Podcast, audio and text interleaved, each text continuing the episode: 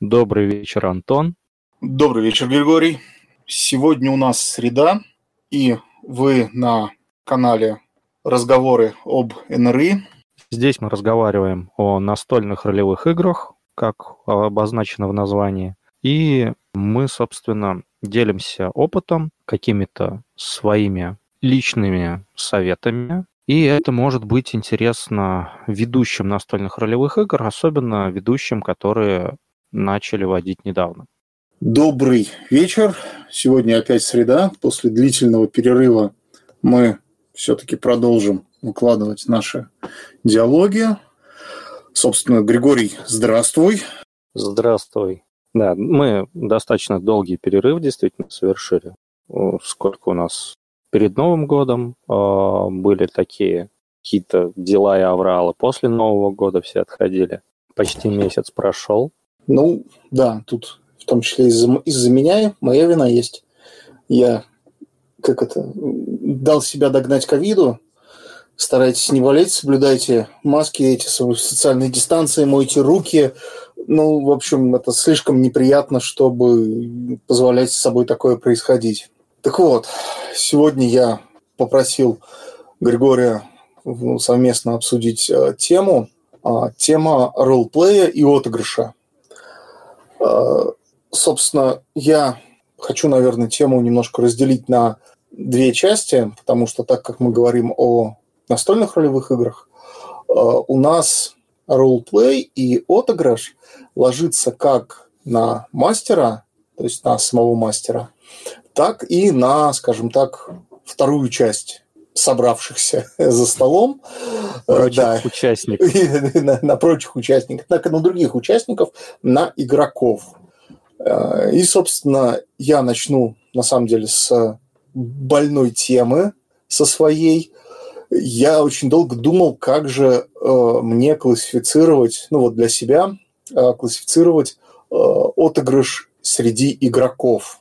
То есть я не знаю вообще, как бы это нужно делать классификацию, не нужно, но я для себя какую-то градацию, причем совершенно интуитивно вывел, совершенно не, скажем так, задолго до того, как э, столкнулся с э, некоторыми группами и представителями.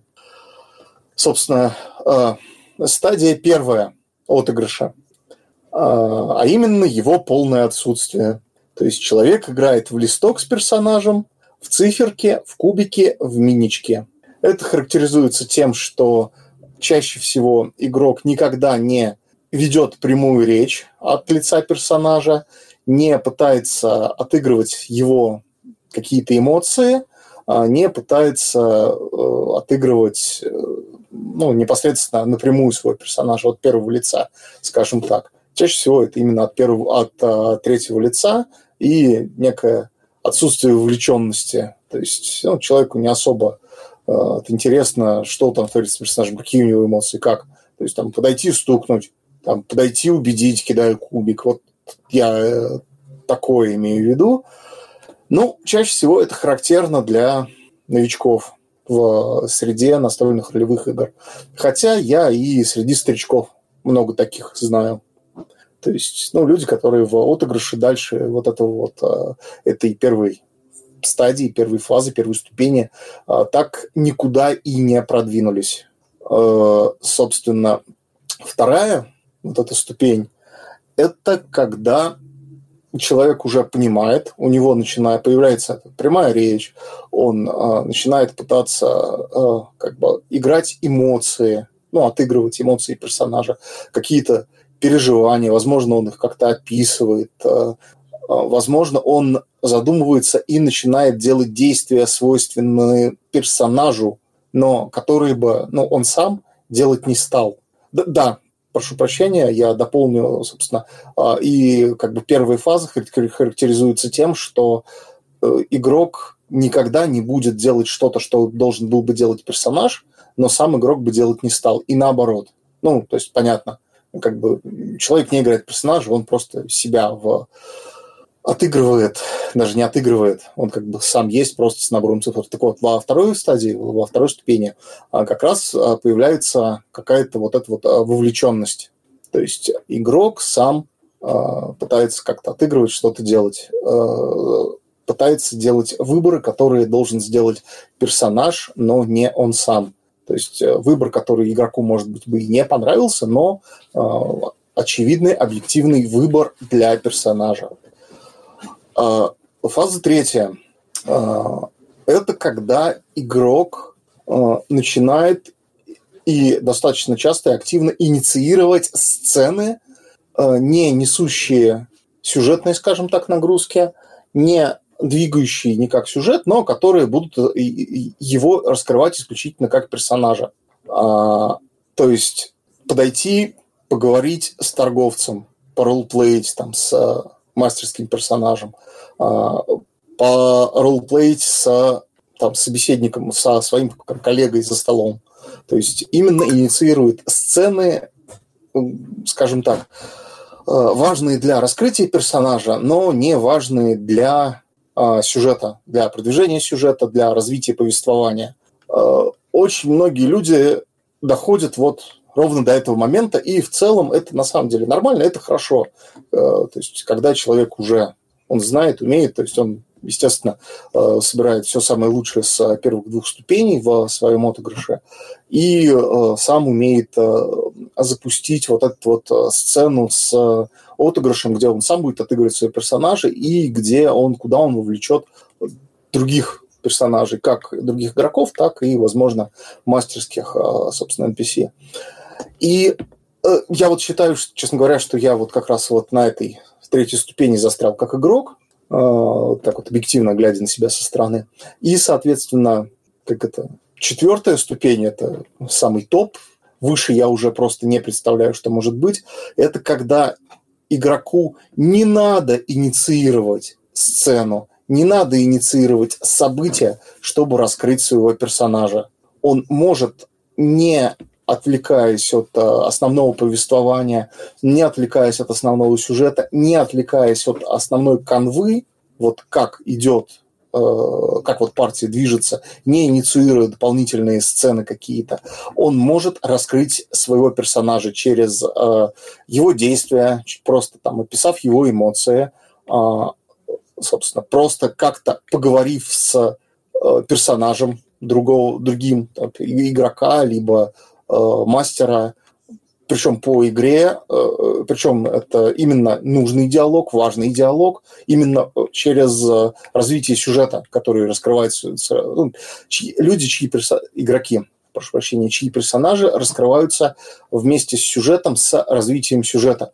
Вот таких вот игроков я встречал в своей жизни человек пять, наверное. То есть чаще всего все игроки, все люди застревают на третьей фазе, то есть это когда им для раскрытия персонажа нужно э, инициировать какое-то событие, инициировать сцену, запустить какую-то сцену. Вот, собственно, Гриш, у тебя будут какие-то возражения? Ну, Лидия, а, когда я услышал про тему а, ролевого отыгрыша, первое, о чем я подумал, а, внеза... ну, в недавно рассмотренной нами системе, ну, теории большой модели, то где-то там сбоку есть вот эти три способа взаимодействия с игрой игрока.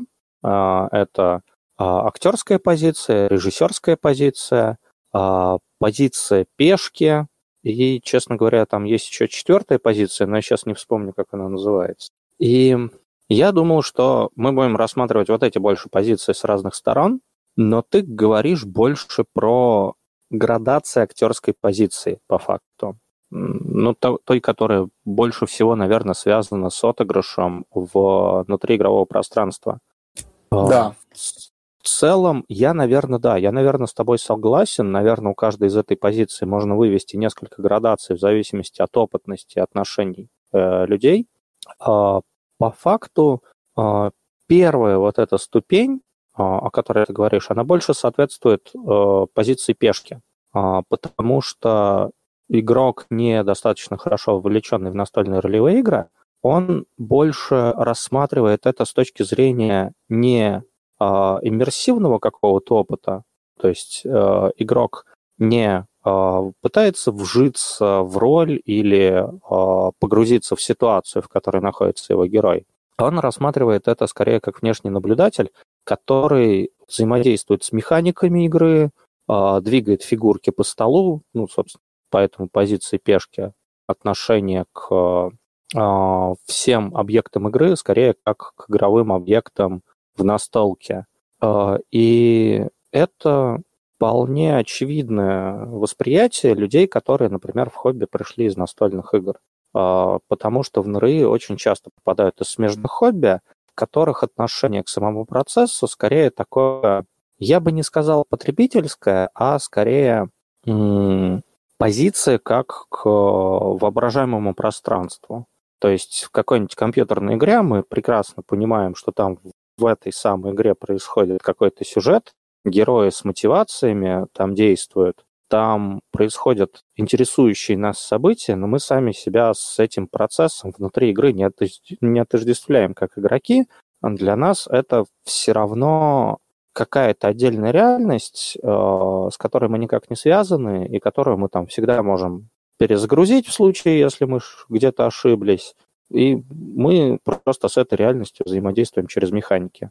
Э, на этом шаге я бы, наверное, просто выделил несколько разных типов людей, а, так как я чаще всего имею дело с новичками и с людьми, которые ознакомительные игры у меня, собственно, играют, которым я рассказываю про НРИ и хобби в целом.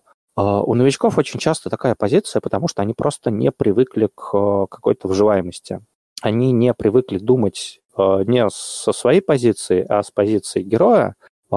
И ну, им просто это непривычно, они пока этого не понимают. Собственно, я в этом плане не жду от них каких-то вершин актерского мастерства.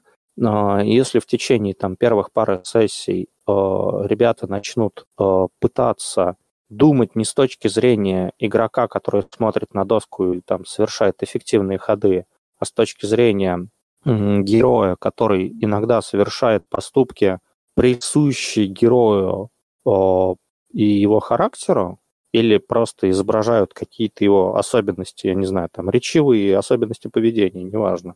Это уже выход из этой позиции на то, что ты называешь следующим этапом. В данном случае это как раз-таки переход к актерской позиции как раз-таки из позиции пешки.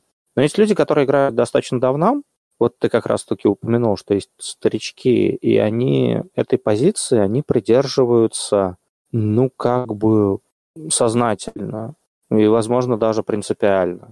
Они не хотят отождествлять себя с героем, они пришли, чтобы пройти игру, скажем так, ну, некоторые так это как-то формулируют, или так это выглядит со стороны, когда они играют. И, соответственно, для них э, игра — это какая-то головоломка, которую нужно решить зачастую. А, соответственно, они взаимодействуют ну, с игрой непосредственно как игрок, а не с а, окружающим пространством как персонаж.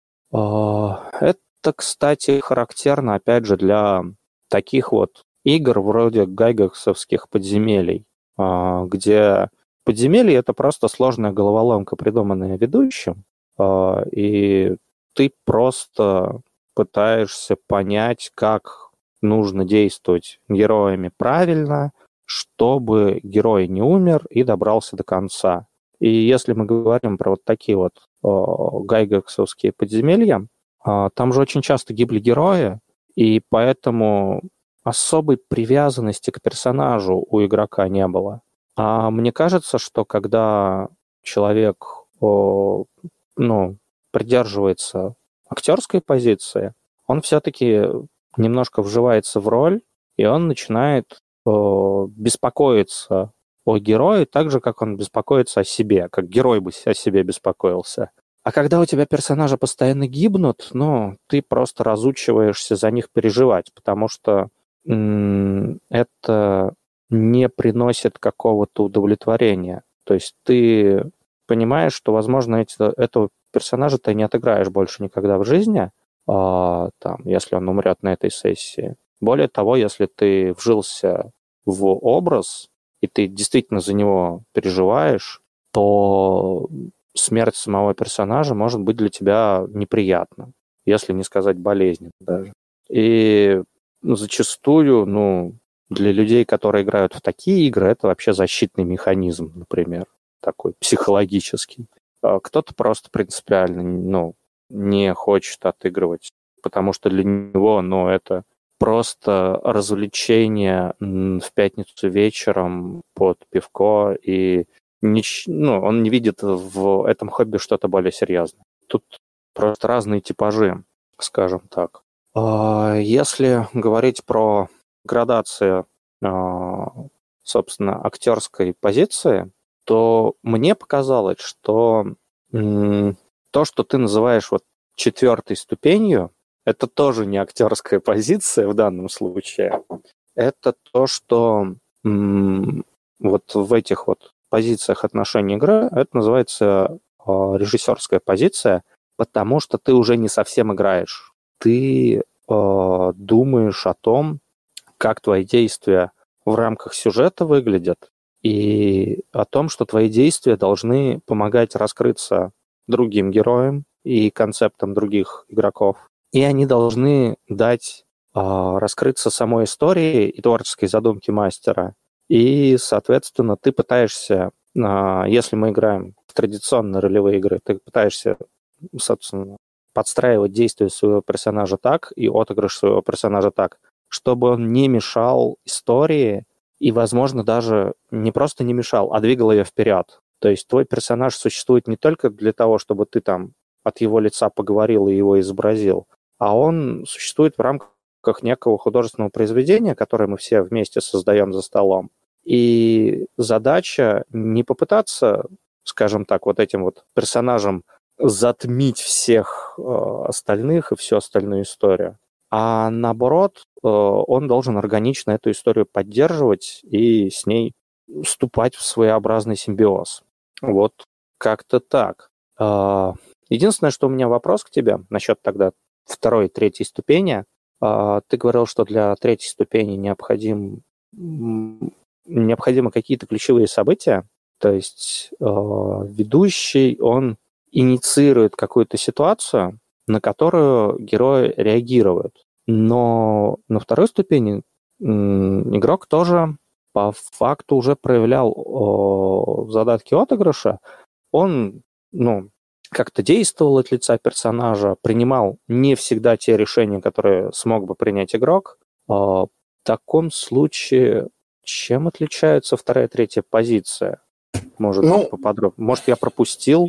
Ну, на самом деле, да, здесь э, я их все-таки разделил, вот, потому что на второй позиции, э, ну вот из того, что я, из моего опыта, из того, что я видел в, у игроков, они не инициируют какие-то события, э, которые ну, могут позволить им раскрыть персонажа. То есть они могут, они могут где-то что-то сыграть, они могут где-то что-то отыграть, но они сами не инициируют какие-то сцены.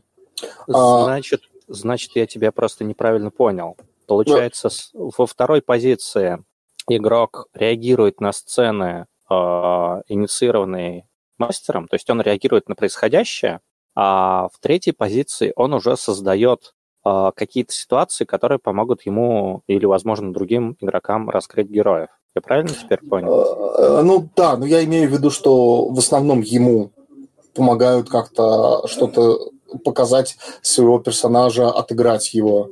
То есть про других я ничего не говорил. То есть да, он может взаимодействовать с другими игроками, но он в основном ориентирован на то, чтобы раскрыть своего персонажа. Это вот основное отличие третьей от четвертой, ну, третьей, скажем так, ступени. Ну вот. Но в четвертой игроку не нужно инициировать э, какие-то сцены, он и так по ходу повествования сможет э, это сделать без э, ну, скажем так, отвлечение без создания какого-то там спин скажем так, от э, основной канвы повествования. Вот, просто о чем я хотел сказать, э, то, что да, очень многие действительно хорошие игроки, они э, вот доходят до вот этой вот до третьей ступени, назову это так. Не, не знаю, ступень вверх, лестница вверх, лестница вниз, лестница в бок, просто ну, до третьей фазы, и останавливаются. И в какой-то момент, если у тебя за столом собрались все такие игроки, они каждый один за другим начинают инициировать сцену своего ролплея. Гриш, я думаю, ты понимаешь, к чему это, к чему это приводит. А, я понял, я понял. А, а, я так заметил, учитывая мою предыдущую фразу, что ты не рассматриваешь в этой градации а, той ситуации, когда игроки не просто ну, самовыражаются, а они помогают друг другу самовыражаться. И по такому принципу, если да, если третьей ступени каждый начнет такой, а вот сейчас будет моя диалоговая сцена. Он выходит, так сказать, под цвет софита, начинает сиять, а все остальные должны как бы переждать просто эту сцену, когда он отыграет. И... Да, да. И, ту, и тут выходит следующий. Да, либо, либо следующий просто как-то влезает тоже в эту сцену, чтобы ну, посиять вдвоем, если ему эта сцена интересна, это очень хорошо. Но это не очень частое явление на самом деле. То есть, э, там, я не знаю, если брать аналогии, именно вот аналогии, это мы сейчас не про роллплей какой-то отыгрышем говорим, я вот прямая вот параллель, я, мне почему-то на ум пришла, это когда партия, скажем так, останавливается там в городе в таверне, и вор такой, типа, мастер, я, короче, иду ночью пройтись по городу, посмотреть там, э, обнести особняк барона. Мастер такой, что? У тебя на это, ну, отдельное приключение на несколько часов. То есть, ну, мастер сам это понимает. А тут типа, да нет, ну по-быстрому, быстрые приключения, зайдем, выйдем. No, то есть это примерно по, тому же принципу, та же аналогия. То есть э, игрок может инициировать какую-то сцену, э, не понимая, что эта сцена займет ну, очень много времени, э, будет ну, кроме как вот для этого самого игрока раскрыть персонажа. То есть, да, я понимаю, это хорошо, это как бы нужно, но э, больше она ничего не принесет. То есть, кроме того, что остальные игроки будут сидеть и минут 20-25 просто скучать. На самом Это... деле, на самом деле я в последнее время просто привык э, всем игрокам постоянно напоминать о том, что, ребята, э, это как бы совместная ролевая игра. Вы играете не со мной, а друг с другом. Поэтому будьте добры, как-то с друг другом взаимодействовать. То есть в тех же самых клинках во тьме а, я в какой-то момент просто выработал у ребят а, ключевое правило, которое, в принципе, я сейчас включил, знаешь, в такой свод правил для песочниц. А, это если кто-то чем-то занят, вовлекайся в его деятельность, и если ты сам хочешь чем-то заняться, вовлекай всех остальных в свою деятельность.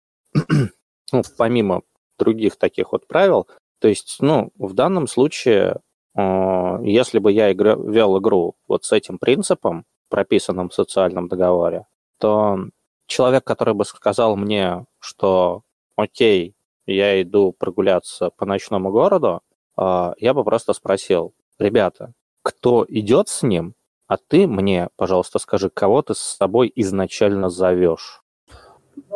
Да, возможно, возможно, это действительно могло бы так работать, но чаще всего до этой вот третьей фазы доходят только в основном уже опытные игроки, которые у которых появляется какой-то определенный гонор, я назову это так. Не в плохом смысле, но в не очень положительном, скажем так. То есть, э, который нет, это типа моя сцена, это я тут хочу как там блеснуть в свете софитов. А, окей, даже если он там вовлечет кого-то, еще одного, другие-то игроки будут сидеть и скучать. Сидеть, слушать и скучать. И вот это вот на самом деле, а так вот одна из таких проблем вот этого эгоистичного ролплея, я вот так назову. То есть, когда игрок поглощается от отыгрывания в отыгрыш своего персонажа, что он э, начинает перестает обращать внимание на то, что он здесь не один. Это мы тоже, кстати, много раз вспоминали в наших подкастах в разных темах. но, собственно, тем не менее, как бы факт есть факт. Такое вот тоже происходит на моих играх до сих пор от людей, от которых я этого, ну, в связи с их опытом, а, казалось бы, уже не ждал.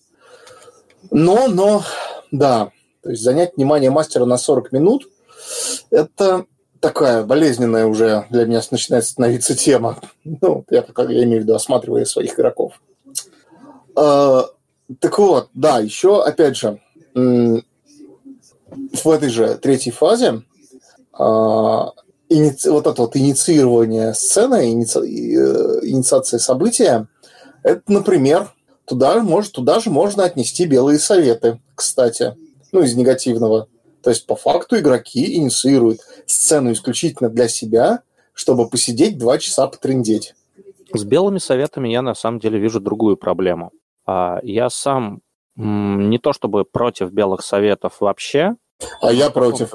Не, я имею в виду, что я не против сцен, где персонажи садятся и обсуждают друг с другом, что им дальше сделать. То есть, Три. типа, хорошо, условно, мы приехали в нужный нам город, куда дальше? Они буквально пару минут там обмениваются своими мыслями, приходят к какому-нибудь решению, и этому решению следуют. Но если мы говорим вот о белых советах, основная проблема э, белых советов, на мой взгляд, это то, что, ну вот, по моим личным наблюдениям, скажем так, это то, что когда я вижу, как переговариваются игроки, я вижу именно, как переговариваются игроки, я не вижу персонажей, которые э, между собой говорят. Э, не то, чтобы это было совсем плохо, то есть не всегда играм это нужно, э, ну, переговоры в роли, но я привык к тому, что когда вы ведете переговоры в роли, сами переговоры звучат во сто крат интереснее. То есть это не просто там куча чуваков собралась и такая, что, чуваки, что делать с артефактным кольцом? Ну, типа, наверное, можно его как-то уничтожить. Мастер, как его можно уничтожить? Ну, типа, это первозданное кольцо, его можно только утопить в вулкане. Блин, а мы знаем где-то какие-то вулканы? Да, блин, нет, я не знаю, а я не знаю. А у меня знание географии, я кину знание географии. А какой вулкан подойдет? Ну, типа, гора Ардруин подойдет. А, ну, пацаны, типа, идем в гору Ардруин. Это совершенно не так же интересно, как посмотреть ту же самую сцену из «Властелина колец» с отыгрышем персонажей, как бы. При этом, когда люди отыгрывают героев, и начинают вспоминать, что у них, э, ну, типа, у их персонажей есть какой-то характер, который они привыкли демонстрировать, какая-то мотивация, которая у них есть, какой-то взгляд на проблему у них может быть, то обычно эта проблема, ну, скажем так, разговоры об этой проблеме, они решаются гораздо быстрее, а, потому что, ну, персонажи зачастую подталкивают нас к определенному способу решения ситуаций. А, и мы, когда забываем о персонажах, то мы забываем о том, как они привыкли решать какие-то проблемы, и начинаем просто болтать о том, какая, какое решение проблемы будет самым эффективным. И меня, честно говоря, когда мы играем вот именно с четко проговоренной, что мы играем в актерской позиции, с отыгрышем, там, с прямой речью, вот этим всем. Когда люди вот так вот выпадают, я не могу отличить, сказал это игрок или сказал персонаж, меня это немножечко, конечно, заставляет грустить. Вот. Теперь и я пожаловался. Да, ну, как я уже сказал, здесь э, даже на, казалось бы, вот этих вот фазах на которых находятся опытные игроки, тоже есть очень много недостатков, о которых, о которых надо помнить, и с которыми, к сожалению, далеко не всегда можно что-то сделать. То есть, ну, меня вот, как я уже сказал, меня начинает в последнее время напрягать инициирование сцен для отыгрыша исключительно ради сцен отыгрыша. Я не знаю, ну, может быть, я просто старый уже стал, но вот это вот, э, типа, байки из жизни персонажей у костра. Э, ну, ребят, вы как бы уверены, что другим за столом или, ну, в данном случае, в виртуальном нашем, в виртуальной комнате нашей, э, это интересно. То есть, ну да, вы инициировали, вы там пять минут что-то рассказываете, э, я вон смотрю, там один человек там зевает, другой человек микрофон включил, отошел, чем-то своим занялся. Ну окей, поставим галочку. То есть не очень интересны такие вещи. Вот, или э, упирание лбом, например, в торговца, чтобы он снизил цену на какой-то товар, ну, какой-то волшебный, например, предмет. Вот, потому что, ну как же это, это же отыгрыш, это же ролл-плей, собственно, упирается лбом как раз в этого торговца, э, чтобы отыграть, скажем так, вот эти вот переговоры ради шмотки, которую, ну, не факт, что ему, в принципе, нужна, и он покупать даже не собирался, например. Просто ради того, чтобы там, снизить цену, там, добиться свой, этот, своим отыгрышем, показать, какой он там упертый или какой он а, торговец. Это, не знаю, это, по-моему, странно как-то.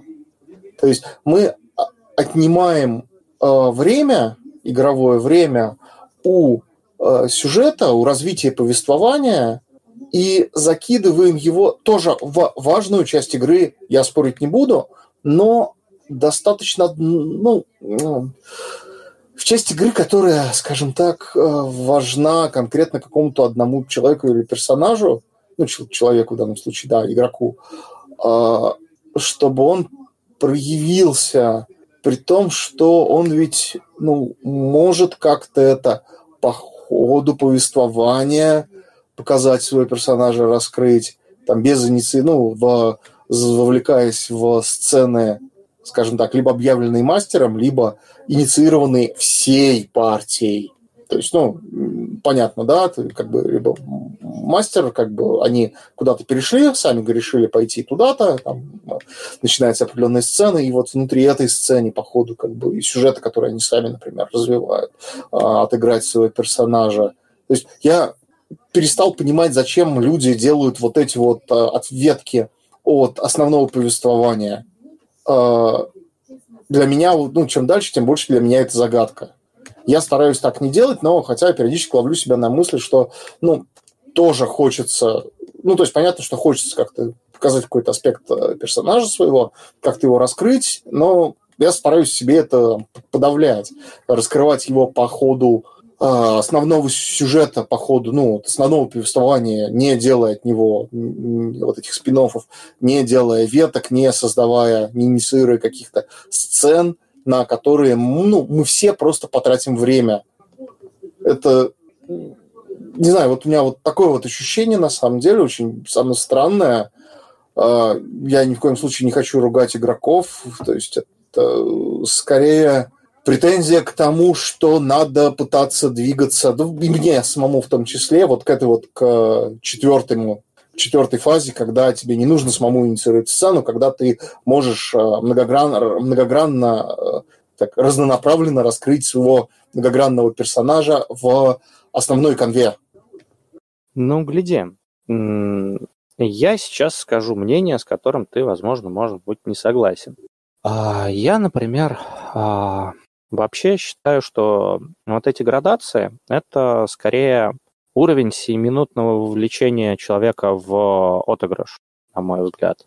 То есть э, мы уже просто обсудили несколько таких ситуаций, при которых люди выпадают, ну, там, во время первого совета они выпадают из отыгрыша в обсуждении игры со стороны, э, выходя из актерской позиции.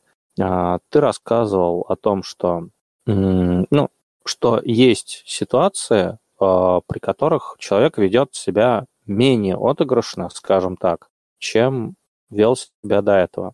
Поэтому, мне кажется, это, знаешь, как есть уровень эмоционального вовлечения а, игрока, а, который заставляет его там, ну, от равнодушного отношения к игре к а, отношению в игре, когда события игры действуют на него эмоционально так, так же сильно, как если бы они происходили с ним самим.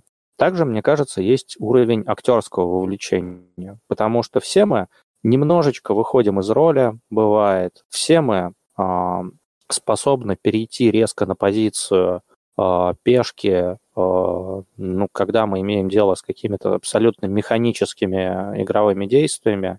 И тот же самый разговор с торговцем, да, мы можем отыграть в духе а, окей, я у него там спрашиваю, сколько стоят такие-то, такие-то, такие товары, а, услышу цену, я там пытаюсь на такие-то и такие-то цену сбить, а, прокидывая дипломатию, поехали дальше.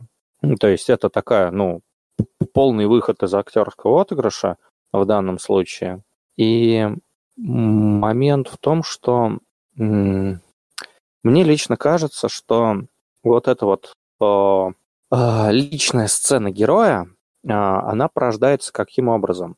На, ну, в сообществе настольных ролевых игр, русском, по крайней мере, уже достаточно давно существует традиция играть с актерской позиции. То есть многие из нас считают, что позиция пешки – это позиция, не имеющая отношения к ролевым играм, многим трудно с актерской позиции перейти на режиссерскую и начать работать не над образом, а над э, историей всем вместе с остальными игроками и начать режиссировать историю отдельной сцены. Это не совсем правильное использование терминов, на самом деле, позиции пешки и режиссерской позиции, но я буду использовать их как пример. А, и момент в том, что а, так как актерская позиция и вовлеченность в нее достаточно глубокая стали у нас синонимом и показателем хорошей игры, то есть если у тебя игроки не отыгрывают, это плохо. Это типа не, не настолько отличная игра, как могла бы быть. А, хотя на самом деле это зависит от того, какая это игра, во что вы играете и о чем она вообще. И поэтому, так как актерская позиция начала ассоциироваться с хорошей игрой как таковой, люди подсознательно пытаются инициировать сцены, где они просто изображают героя и отыгрывают, э, потому что это то, что у них ассоциируется с хорошей игрой. Они э, считают, что если не будет какой-то сцены глубокого, красивого отыгрыша, то игра будет, ну, недостаточно хороша.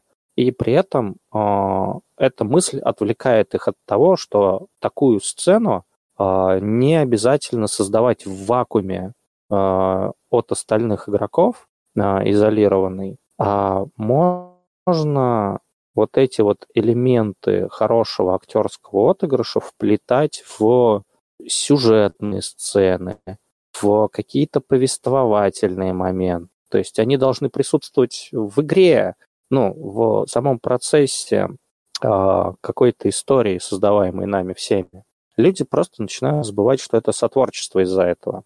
И просто у них стреляет в какой-то момент игры, типа, М, надо типа создать сцену, где я там хорошо отыграю персонажа. Сейчас я создам сцену, хорошо его отыграю и верну его назад. И продолжу.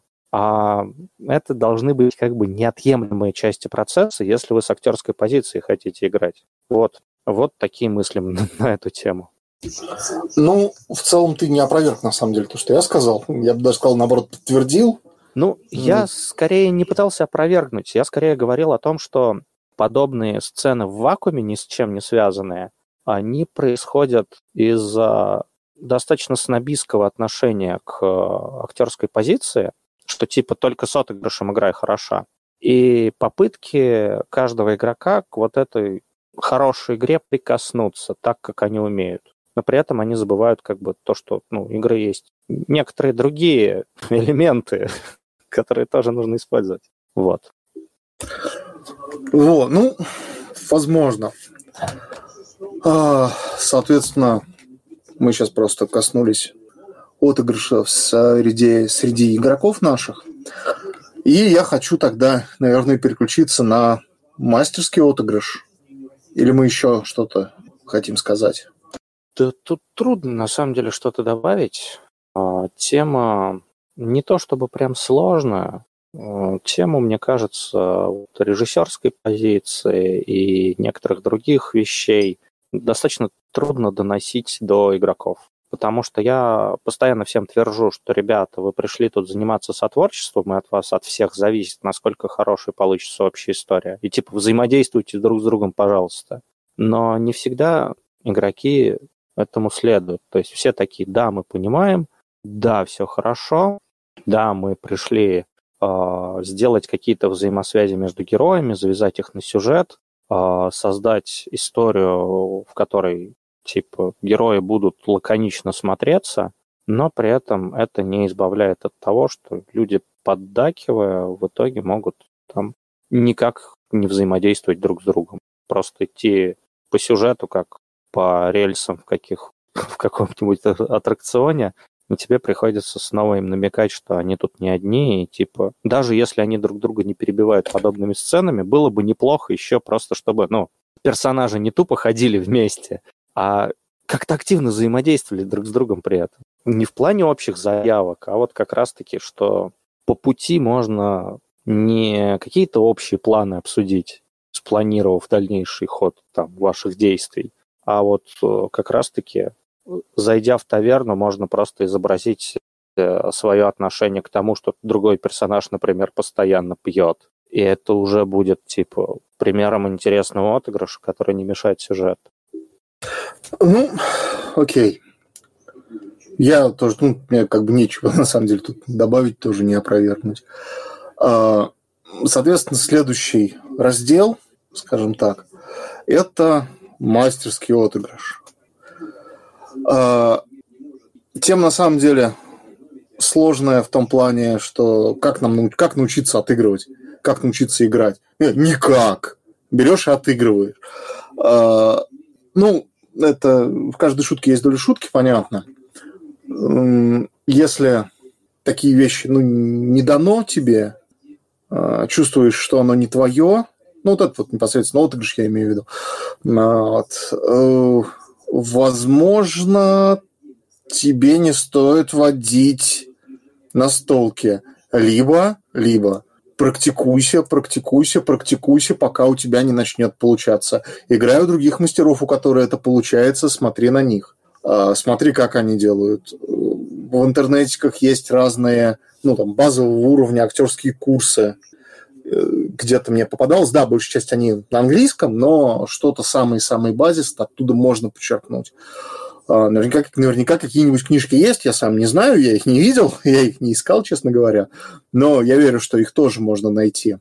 Но на самом деле это все не важно по сравнению действительно с а, а, практикой. А, если, ну вот я с а, своей позиции, со своей колокольни, скажем так, скажу, если тяжело дается отыгрыш, если тяжело дается вот этот вот а, Э, составляющая мастерская, когда тебе персонажей надо показывать разных, отыгрывать их по-разному. А, практикуй. Ну, во-первых, это практика. Во-вторых, возможно, надо начать их более подробно описывать. А, да, это костыль, это серьезный костыль, но когда ты описываешь, как этот человек разговаривает, а, то есть, ну, не пытаешься говорить сам с акцентом, например, постоянно а, обращаешь внимание там каждые несколько фраз игроков на то, что он какое-то слово произнес с ярко выраженным, например, акцентом, либо произнес его неправильно так, что они еле поняли, о чем вообще эта, эта фраза. Если постоянно описываешь, как бы, например, манеру поведения при общении – Э, персонажа мастерского, то, что он постоянно жестикулирует, он, э, собственно, постоянно у него бегающие, там, например, глаза, он лишь иногда на каких-то э, словах ключевых, важных останавливается его взгляд пристально на там, вас, на ком-то из вас, и он какое-то слово произносит с нажимом. То есть это тоже может спасти, ну, вместо того, чтобы действительно пытаться это все отыгрывать. А, но, как я уже сказал раньше, практику не заменит ни один учебник. Здесь исключительно опыт. А, так, Гриш, ты что-то как-то выскажешься, я просто дальше пойду течение мыслей. А, нет, я, я выскажусь, я выскажусь. А, ты просто говоришь о том, что типа нет каких-то других практических советов, кроме как нарабатывать практику. Я тут с тобой не совсем согласен. Я, но... я, я имел в виду, ну вот с а, моего опыта, с, с моей колокольни, как я уже раньше высказался. То есть это все я говорю на основе своего опыта. Ну, тут мы все говорим на основе своего опыта так-то. А, просто я рассматривал, в принципе, актерский отыгрыш а, и рассказывал людям, которые начинают водить, поэтому э, у меня мне удалось немножечко систематизировать это в голове, как, какие подходы, в принципе, можно практиковать. То есть я сам люблю отыгрывать персонажей в целом, я люблю играть голосом, но тут момент в том, что далеко не у каждого человека будет получаться, например, играть голосом и, или отыгрывать хорошо. А ты тут уже, по-моему, давал совет, что не нужно пытаться вы, ну, прыгнуть выше головы и пытаться отыгрывать то, что вы не можете. Это действительно не стоит делать. А, то есть, если вы чувствуете, что у вас там какая-то игра голосом не получается, если вы чувствуете, что у вас не получается достаточно эмоционально какую-то сцену изобразить, не пытайтесь, э, ну, не пытайтесь сделать то, чего вы не можете. Лучше сначала потренироваться, ну, набить шишек, э, подождать, когда лучше начнет получаться, и тогда уже эмоционировать, тогда уже изображать голоса, когда вы понимаете, что, ну, что у вас выходит. Естественно, для того, чтобы у вас начала выходить, нужна практика. Это, да, это ты все верно сказал. Но а, я бы сказал, что не всегда наблюдение за другими а, людьми даст э, достаточный опыт для этой практики. То есть не всегда наблюдение с другим мастером дает понять, как он чего изображает, хотя в целом можно а, насмотреться на внешний опыт. В целом, если смотреть на что-то, нужно смотреть, мне кажется, не только на ведущих, у которых вы играете, нужно обращать внимание на людей в целом. А, то есть а, то, как люди себя там ведут на улице, как разговаривают какие-то другие люди, неважно, там, ваши друзья, как ведут себя и как разговаривают, ваши родители, родственники, коллеги, а, ну, люди в маршрутке, не знаю, как они переговариваются между собой, знакомые какие-нибудь. И нужно понимать, что для того, чтобы отыгрывать, вы должны изменять свое собственное поведение.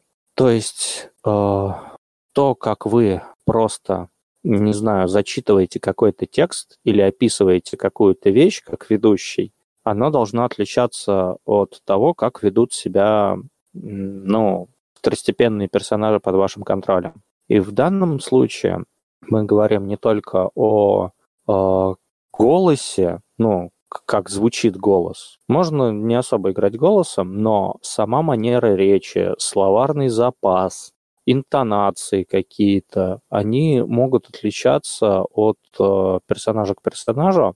И если вы, например, пишете сюжет, то у вас есть время продумывать э, некоторые детали, уникальный голос каждого героя, то есть как конкретно он разговаривает, э, какую манеру речи он придерживается, э, какие возможные речевые маннеризмы у него присутствуют. И нужно, соответственно, дать каждому герою уникальный голос, скажем так, уникальную манеру речи.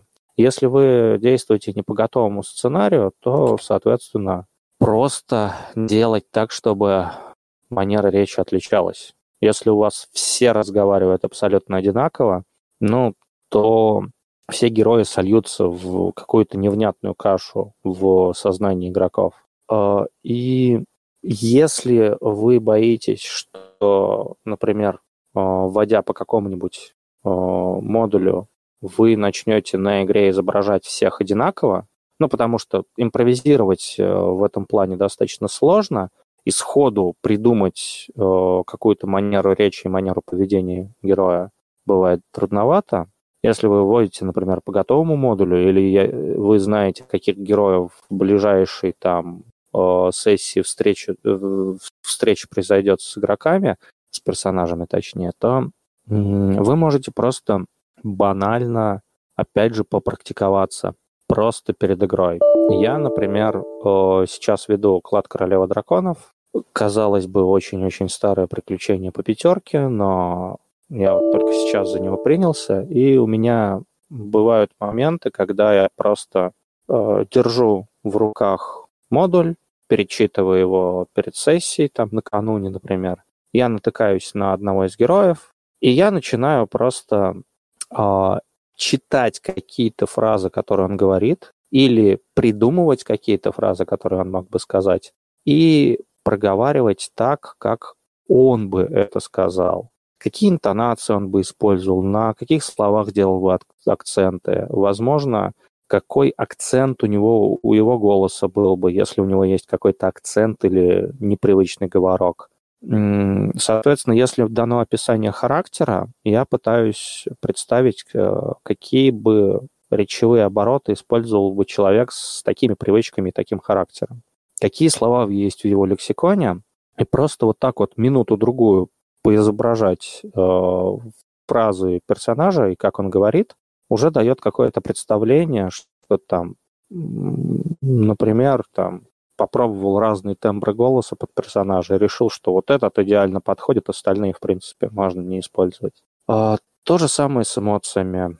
Мы уже на такой вот школе мастеров рассматривали а, эмоции в плане актерского отыгрыша, и, соответственно, у нас был один простой совет от э, людей, которые занимались все-таки актерством и курсы заканчивали. Просто подойти к зеркалу и посмотреть, как работает твоя собственная мимика. Поулыбаться, позлиться, э, потом выбрать какую-нибудь эмоцию, попытаться изобразить ее, потом попытаться изобразить несколько ее градаций. То есть слегка грустный, грустный, очень грустный, еле заметно грустный, грустный, очень грустный. Вот, и Соответственно, возможно, тогда э, начнет э, получаться какая-то речь более эмоциональная. И мимика, возможно, более эмоциональная. Но, кстати говоря, вот тут я согласен с одним твоим советом. Э, игра мимикой не всегда играет роль. Мы можем играть по сети, например, только через микрофон без камер. Мы можем э, играть даже лично, но не всегда игрок обращает внимание на твое лицо, когда ты говоришь о чем-то. Бывают люди, которые не так часто смотрят там, на лицо или в глаза другим людям. Э, я сам из таких людей, которые не всегда смотрят э, в глаза другим при разговоре. И поэтому, если ты играешь мимикой, это не всегда будет заметно другим э, за столом. Поэтому описательные какие-то вещи, они всегда позволят э, невнимательному игроку или э, игроку, который просто ну, не фиксирует какие-то вот мимические, скажем так, вещи, дополнительно описать сцену так, чтобы он точно заметил какие-то детали. То есть там после очередной фразы там девушка скромно отвела глаза, например. И даже если я сейчас не смотрю в лицо ведущему, я теперь зафиксирую этот факт, потому что мне о нем просто сказали. Собственно, какие-то вот такие вот вещи. То есть понятно, что половина из этих приемов это тоже практика в каком-то смысле, но это то, что можно реально просто попробовать. То есть дать уникальный способ разговора герою, описывать э, неречевые какие-то привычки и мимические особенности, тренироваться, просто говорить за героев. Если вы имеете возможность немножечко, скажем так, полицействовать за день или там за несколько часов до игры. Вот. Я, возможно, что-то упустил, но, может, я вспомню в процессе. Антон? Да, я просто думаю, что еще дополнить? Ну, ты очень это очень емко и широко на самом деле практически все, все охватило, что я в том числе сам хотел сказать. Я на самом деле, у меня вот вертится мысль э, о том, что в отыгрыше, в принципе, помогает понимание персонажа как такового. На тех же самых э, вот этих вот мастер-классах, скажем так, для молодых ведущих, мы же рассказывали, как создавать героев так, чтобы они ну, получались интересными. И я делил э, особенности героев на три вещи. Это внешние признаки, это как особенности речи, поведения, так и внешний вид. Это э, внутренняя мотивация, это, собственно, э, какие-то взаимоотношения с другими героями, другими персонажами или там с персонажами игроков. А, это цели героя, это настроение героя и так далее. И третье – это какие-то области компетенции, сильные и слабые стороны персонажа. Соответственно, что он может, что он не может, что он умеет, что он не умеет. И, в принципе, часть из этого, она э, практически всегда отображается в отыгрыше. То есть, понятное дело, что если ты продумал какие-то вот внешние особенности, ну, первый пункт, то ты э, будешь думать о его манере речи, о его, э, возможно, каких-то привычках, которые внешне сразу бросаются в глаза, потому что они относятся к этому, к этому пункту. Это как раз-таки напрямую то, что изображать придется или описывать игрокам, потому что герои их сразу это видят. Но с другой стороны, если мы будем думать о взаимоотношениях, связях и мотивации героя, это второй пункт, а, скажем так, который обязательно нужно в любом персонаже продумывать, то даже зная какие-то наметки его мотивации или какие-то даже самые базовые вещи, мы можем а, либо отображать это в его речи, либо это просто будет влиять на его речь. Соответственно, а, если у, не знаю, какого-нибудь торговца есть вот эта вот скрытая какая-нибудь черта характера, трусливость, например, то если ему начнут угрожать, он, в отличие от э, торговца, у которого нет такой слабости, он, соответственно, начнет сразу тушеваться и идти на попятные. А если у торговца есть какая-то мотивация, не знаю, там, э, добиться руки и сердца какой-нибудь лавочницы, не знаю, то увидев, например, какую-нибудь вещь, которая ей бы понравилась, он, возможно, заговорит с героями и попытается ее выкупить у героев. А, соответственно, опять же, какие-то сильные стороны и слабости, они тоже могут сыграть роль, если, допустим, у человека есть, не знаю, слабость к тому, что он там боится собак, то какой-нибудь герой, вошедший к нему в Э, на территорию с какой-нибудь бойцовской псиной, тут же получит от него, соответственно, пугливую просьбу убрать животное отсюда подальше или как минимум там, привязать его и надеть намордник. А опять же, сильные стороны тоже могут влиять. То есть, если вы приходите ну, к специалисту-волшебнику, то вы практически сразу можете быть уверены в том, что если он увидит э, на ком-то из вас какие-то оккультные символы, он может заинтересоваться или он как минимум будет более уверенно об этом говорить. А, с другой стороны, это может быть достаточно интересным а, моментом отыгрыша, когда люди приходят там к мудрому волшебнику в башне, в остром колпаке, сидящим в кабинете полном книг, и такие, о, великий, скажи, что это такое? Он такой, ну, это как бы э, волшебная вещь, наверное. Ну, то есть, если будет чувствоваться, что он не совсем уверен, о чем он говорит, ребята могут, например, заподозрить то, что на самом деле этот парень там нифига никакой не мудрец, а просто выдает себя за важную шишку, чтобы там просто продавать цветную воду местным крестьянам под, виде, под видом зелья лечения и так далее. Вот.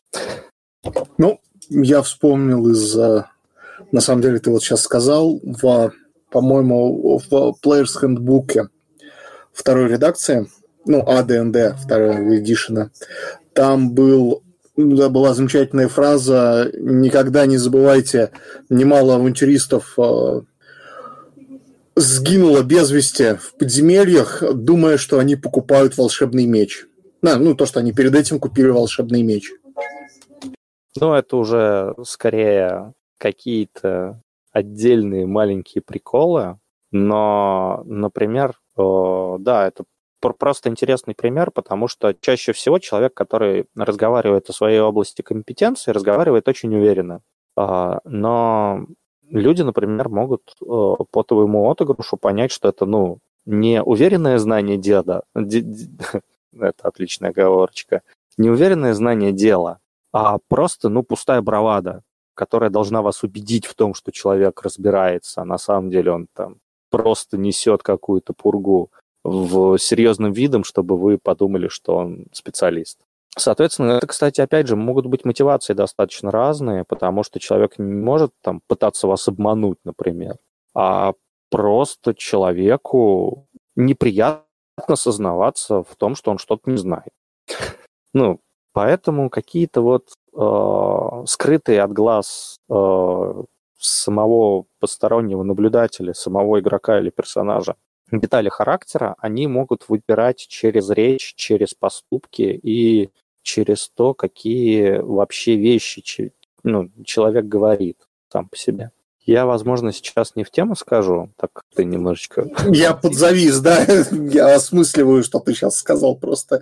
Извините.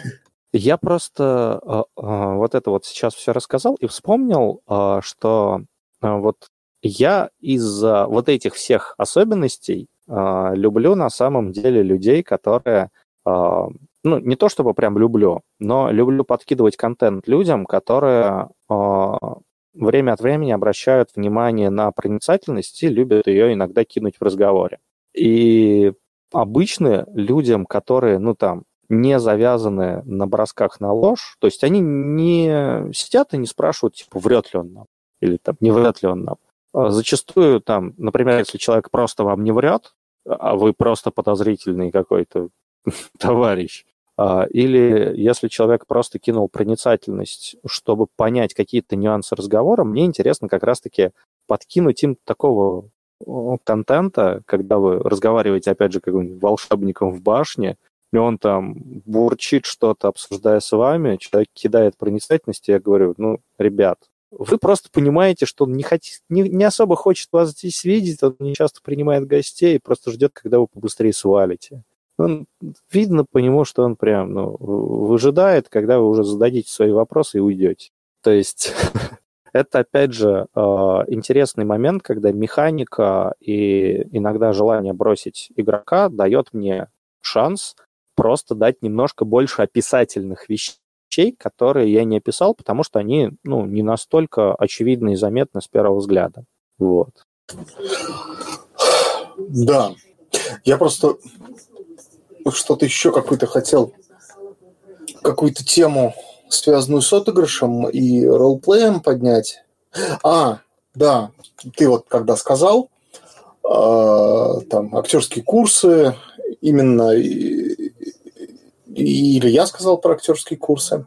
В общем, я вспомнил, будучи в некоторых других городах, э, там, в гостях и по работе, там пересекался с некоторыми знакомыми, и случилось мне поиграть у людей, которые, ну, актеры, ну, которые действительно профессиональные актеры.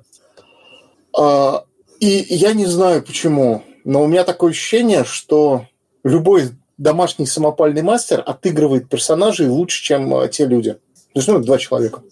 Это не нижегородцы, но реально. То есть персонажи, может быть, они и пытаются отыгрывать, но это как-то настолько сценически неестественно выглядит. То есть я понимаю, этот человек отлично вот этого персонажа сыграет на сцене. Ну, когда там большая сцена, какие-то декорации, еще что-то. Но за столом это было очень слабо, если честно. Я, может быть, просто как ну, мастера сами неопытные, именно как бы люди не знают, как правильно за столом не нашли какую-то там свою вот эту вот нишу. Вот. Но в плане отыгрыша я очень сильно разочаровался. Вот, вот прям честно, очень сильно разочаровался. Так что я поэтому и про актерское мастерство, и вот это всякие сценические книги, ну, со скепсисом упоминаю. А, тут на самом деле особ... ну, достаточно интересная получается ситуация. А, вот подтверждая, скажем так, твои слова, а, дело в том, что ну, на сцене а, более достоверным и более естественным смотрится одно. А, за, ну, за столом в компании друзей некоторый сценический отыгрыш, он может казаться переигрыванием, например. И на самом деле тут момент в том, что все-таки умение отыгрывать людей вот так вот за столом, и умение вести себя на сцене, эмоционировать и так далее, оно обладает разными нюансами. И поэтому по-разному, естественно, смотрится в той или иной среде. Я практически уверен, что хороший ведущий вряд ли хорошо отыграет на сцене. Но при этом не всегда хороший актер, он хорошо от, отыграет как ведущий. Момент в том, что если еще посмотреть именно на то, как актеры играют, это зачастую умение взаимодействовать естественно на сцене с другими людьми. это, возможно, попытка э, проникнуть в какой-то вот внутренний мир героя и почувствовать себя на его шкуре.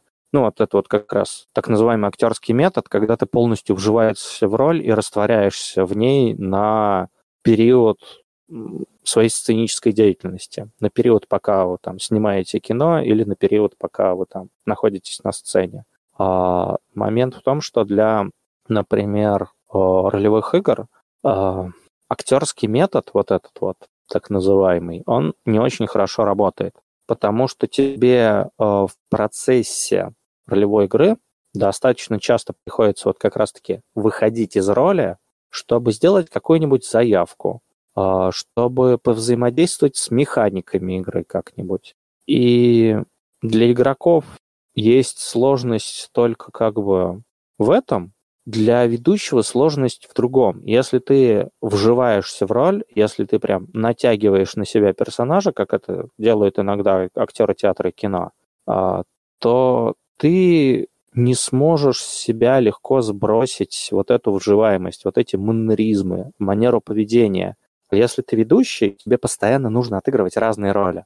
Соответственно, вживаться тебе вот глубоко противопоказано. Ты должен постоянно менять а, манеру речи, ты должен постоянно менять манеру поведения. А, соответственно, это скорее такое не, актерское, не актерство в таком глубоком драматургическом понимании, а скорее лицедейство, честно говоря. Как, как бы это, возможно, уничижительно не звучало, но подход актеров к игре, он довольно сильно отличается от подхода ведущих, нрышек к игре.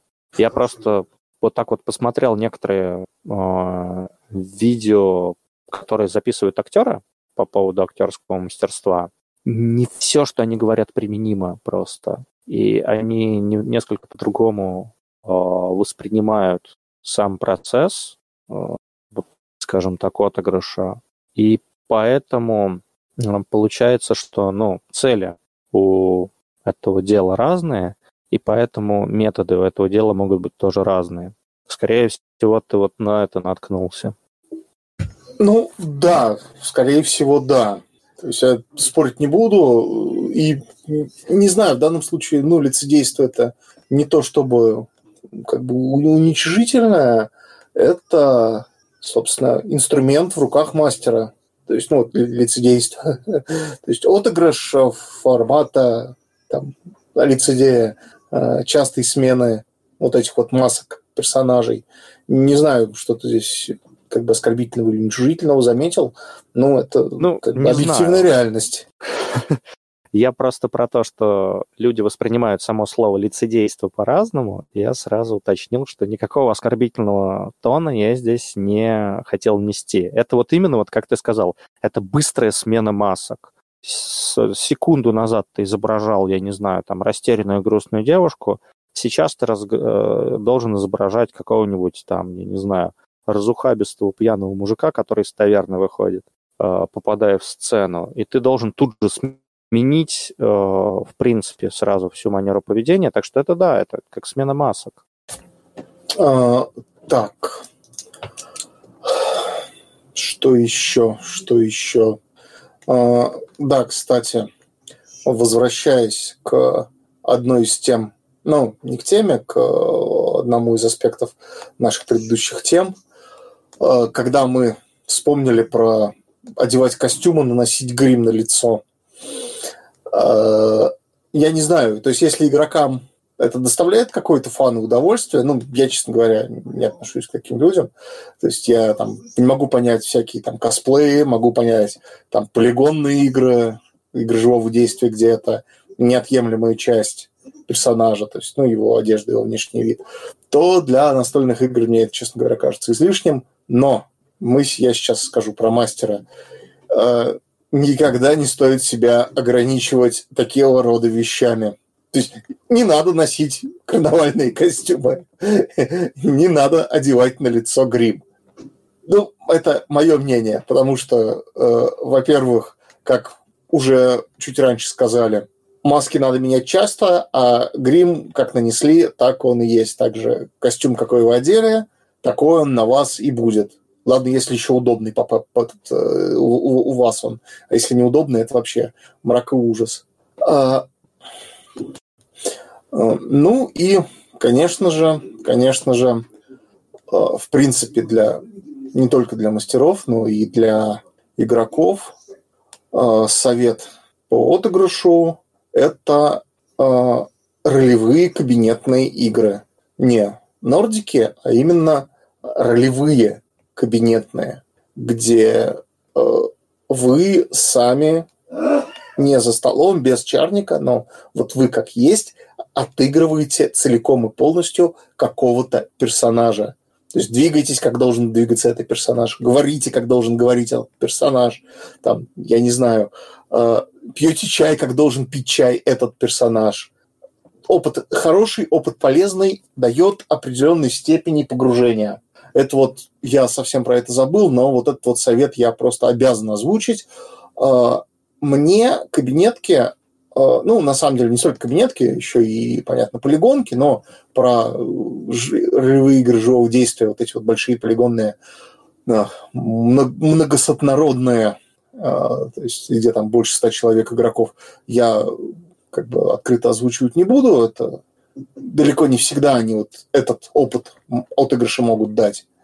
Но именно кабинетные игры, которые там на вечер, скажем так, ну или на там, день и вечер, где можете фактически как вошли в свою роль, так и до окончания игры просто не выходите из своей роли. То есть, э, я не знаю, а, моя самая, на самом деле, любимая из э, кабинетных игр, хотя, хотя она ближе все-таки к играм живого действия. Ну, что-то между, там, на, она, одна длилась два дня, это была в Подмосковье. А, игра называлась «День рождения, День рождения Джабы Хатта». Я играл, собственно, повара Джабы Хатта – ко мне потом народ подходил, собственно, говорил, что это а, более отбитого отмороженного повара они не помнят. Ну, то есть для меня абсолютно было нормально, если кто-то... Причем кухня была реальной, мы э, не готовили, но мы еду разогревали. То есть еду нам привозили в готовую, мы ее просто разогревали, но, тем не менее, что-то отдельно там жарили, варили, еще что-то. И вот мне просто рассказывают, что, что э, когда пытались ко мне там сунуться на кухню, я, собственно, с криками какими-то, как бы вон с моей кухни, кидал в людей все, что под, под руку подвернется. Ну, понятно, я старался а, брать какие-то э, ну, не опасные вещи, в смысле, я ножами, кипятком и там разными сковородками тяжелыми не кидался, но из э, реплики этого пистолета бластерного я как бы пару раз в дверной проем стрелял. Кому-то, говорят, там от меня досталось. И это действительно, ну, не знаю, для меня просто эмоционально очень понравилась эта игра, э, поэтому я ее вспомнил. Но я вообще говорю про кабинетки как направление. То есть нордики в, это, в эту группу не входят. Нордики про другое. Я прям отдельно э, подчеркиваю. Собственно, именно кабинетные ролевые игры – где есть там какие-то там прописанные роли, где происходят какие-то события, неважно, там фэнтези или не фэнтези, но чаще всего они строятся по какому-то там а, сценарию, по какому-то там детективному, возможно, чаще всего детективному сценарию, а, где а, у каждого игрока свой персонаж, с которым он чаще всего заранее его, этого персонажа изучает. Нам надо продумать, э, кроме того, что мастера написали, желательно еще продумать, как он себя ведет, э, как он там, ест, разговаривает, как он двигается. Очень, на самом деле, полезный опыт. Э, очень помогает, скажем так, и придумать персонажа, и вжиться вот именно непосредственно опыт отыгрыша, вот этого живого отыгрыша. А, как я уже раньше заметил, да, можно вспомнить полигонные ролевые игры, но на них это не так сильно ощущается, как на кабинетках и, э, ну, вот крупных кабинетках, скажем так, то есть которые уже практически являются ролевыми играми живого действия. То есть, ну, просто в небольших замкнутых помещениях там на там, 10, 15, 20 человек. Вот тоже вспомнил важный пункт. Ну, кабинетные ролевые игры, как и любая практика, это просто хорошая практика роли. По факту На самом деле полигонные, наверное, тут советовать не стоит по нескольким причинам. Чтобы попрактиковаться, вряд ли ты там на несколько дней в лес куда-нибудь будешь уезжать на полигон. Во-вторых, это больше как раз-таки практика, наверное, будет для игрока, нежели для мастера, потому что в полигонных ролевых играх ты как раз-таки вживаешься в роль плотно и в течение нескольких там дней в этой роли держишься. Это вот ближе к актерскому методу, который я сказал.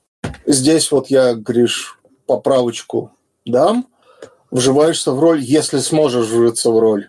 А потому что, к сожалению, к сожалению, последнее время э, в какое последнее время? Всегда так было. Полигонные игры грешат тем, что э, народ не вживается в роль. То есть последние игры, где действительно вживались в роль, это всякие там сильмариллионы, которые еще толчками, ну, в хорошем смысле слова, именно толкинистскими командами делались, где там действительно по там сельму, вот со всеми этими страданиями, со всеми этими кактусами, э, вот там кровь, слезы, кишки наружу, вот по таким вот такого рода, э, собственно, игры.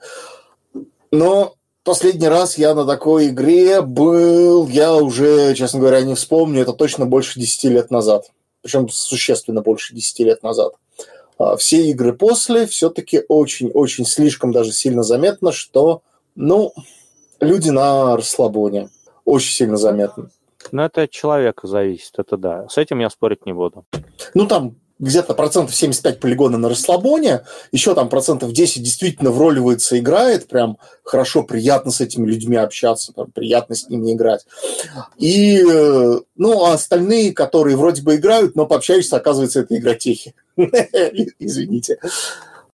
Вот, поэтому ларп, именно полигонные, я бы... Ну, да, я бы не советовал. Здесь очень много зависит, а, в какую локацию, к какой команде а, попадешь, а, с кем непосредственно будешь вместе там вот эти несколько дней жить. Это, ну, очень по-разному воспринимается. А, да, последняя игра, где действительно было вроливание, вот, вспомнил, комедия барокко. Энди ставил это 2000, по-моему, 8 или 2009 год. Это по э, этим скажем так, мы за основу брали произведение Лопе де Вега, а, там «Собака на сене» и, и, и, и еще какое-то. Ну, вот наша команда, которая выезжала. Мы, собственно, играли с, друг с другом и вот с нашими соседями, с соседними этими а, особняками, поместьями именно вот а, в эти сюжеты. У других команд, они сами себе какие-то другие сюжеты придумали, придумали, но вот этот вот период как раз, то есть это Испания, 16 15 16 или 16 17 век, по-моему, или 17 17 я прям совсем уже из головы, если честно, э, вылетело. Вот там, да, там это вот последняя игра, где действительно я видел, что все вообще поголовно приехали, а, как это, роль свою вот эту вот маску на себя надели и практически до самого конца игры не снимали. Понятно, что э, ночь не всегда в счет, там все как бы сидят у костра, как бы расслабляются, но у некоторых я там видел все в таверне, там ночью тоже народ прям играл, отыгрывал вовсю с этими э, показательными драками дуэльными, с э, э, пьянками, где никто не пьет, но, в общем, пьянка должна быть по, ну, их какому-то, по их задумке, по их, ну, сюжету, который они сами для себя придумали, чтобы они могли огромной толпой пьяными пойти этого господи, друга из тюрьмы вытаскивать. Ну, вот, вот так, такого вот рода. Вот. Как я уже сказал, 2008 год. Я не спорю, что после этого, да, были игры, они однозначно были, они однозначно и сейчас есть, но это надо попасть к команде которая сама будет отыгрывать, и с которой ты ну, в какой-то резонанс войдешь, настроишься на волну людей, которые вокруг тебя, и э, ну, просто забудешь, что можно не отыгрывать, а как, это, как, как чурбан ходить в джинсах, э, там, в футболке, что-то мямлить, а да, ты там будешь э, одевать костюм аутентичный, не забывать э, все мотявочки, не забывать э, все правила приличия, этой эпохи, в которой вы играете, либо это фэнтези, там будет, либо это еще что-то, неважно в данном случае, мы это отбрасываем и, собственно, стараться поступать, как должен был поступать этот персонаж, и вот, ну, все, что с этим связано, все, что из этого проистекает. Это тоже как бы найти хороших, хорошую команду, с кем поехать, хорошую локацию, куда поехать. Это тоже в последнее время, ну, для меня, например, проблема большая. Вот, но я тут уже, да, заметно в сторону ушел. Мы все-таки у нас про настольные ролевые игры. Хотя, хотя понятно, что и кабинетные ролевые игры, и полигонные, они, э, скажем так, направления ну, смежные. Там, это течение нашего хобби, ролевые игры. А, собственно, что еще, да, тоже хотел сказать. И я не знаю, нас мастера слушают, игроки слушают, слушают ли нас сейчас вообще. Я вообще, честно говоря, боюсь статистику заглядывать, Гриш, если честно, по прослушиваниям, по, по, по просмотрам. А, не надо бояться экспериментировать. А, не надо бояться а, рисковать брать какую-то роль. Ну, в плане игроков и, собственно, мастерам попроще. То есть э, смог, не смог, это NPC, он ушел то есть можете всегда сделать, что он отойдет на второй план, вообще как бы уйдет из-за повествования, а, не получится. Там, с, с игроками, да, для игроков это немножко посложнее, но всегда можно там, поговорить, договориться, что нет, у меня не получается такого персонажа отыграть. Я немножко поменяю его поведение, возможно, даже мастер подкинет какую-то идею, как можно поменять его поведение, а, ну, чтобы скажем так, было попроще отыгрывать, например, например.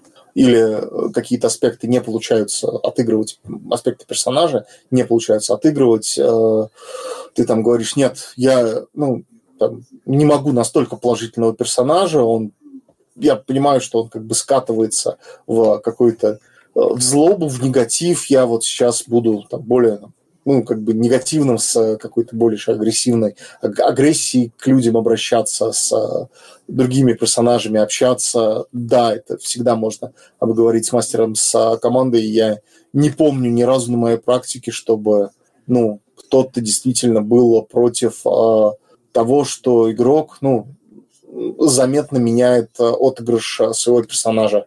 Ну, да, об, об этом желательно обговорить. То есть, э, если ну, еще это игрок... всегда нужно обговорить. Да. Ну, ну, скажем так, желательно, чтобы игрок эм, предпосылки и э, мотивация озвучил, почему это он меняет.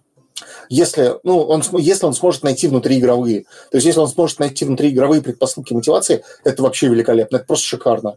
А если не сможет, да, про это однозначно, ну, эту тему однозначно лучше поговорить, обсудить. То есть, или наоборот, а, сгенерил себе там говнюка, ну, такого достаточно мерзотного там, человека, у которого есть пару зацепок с партией, но в целом которого особо ничего не сдерживает. И ты понимаешь, что, блин, ну, но, ну, ну не хочешь ты его отыгрывать. Ну, не хочется.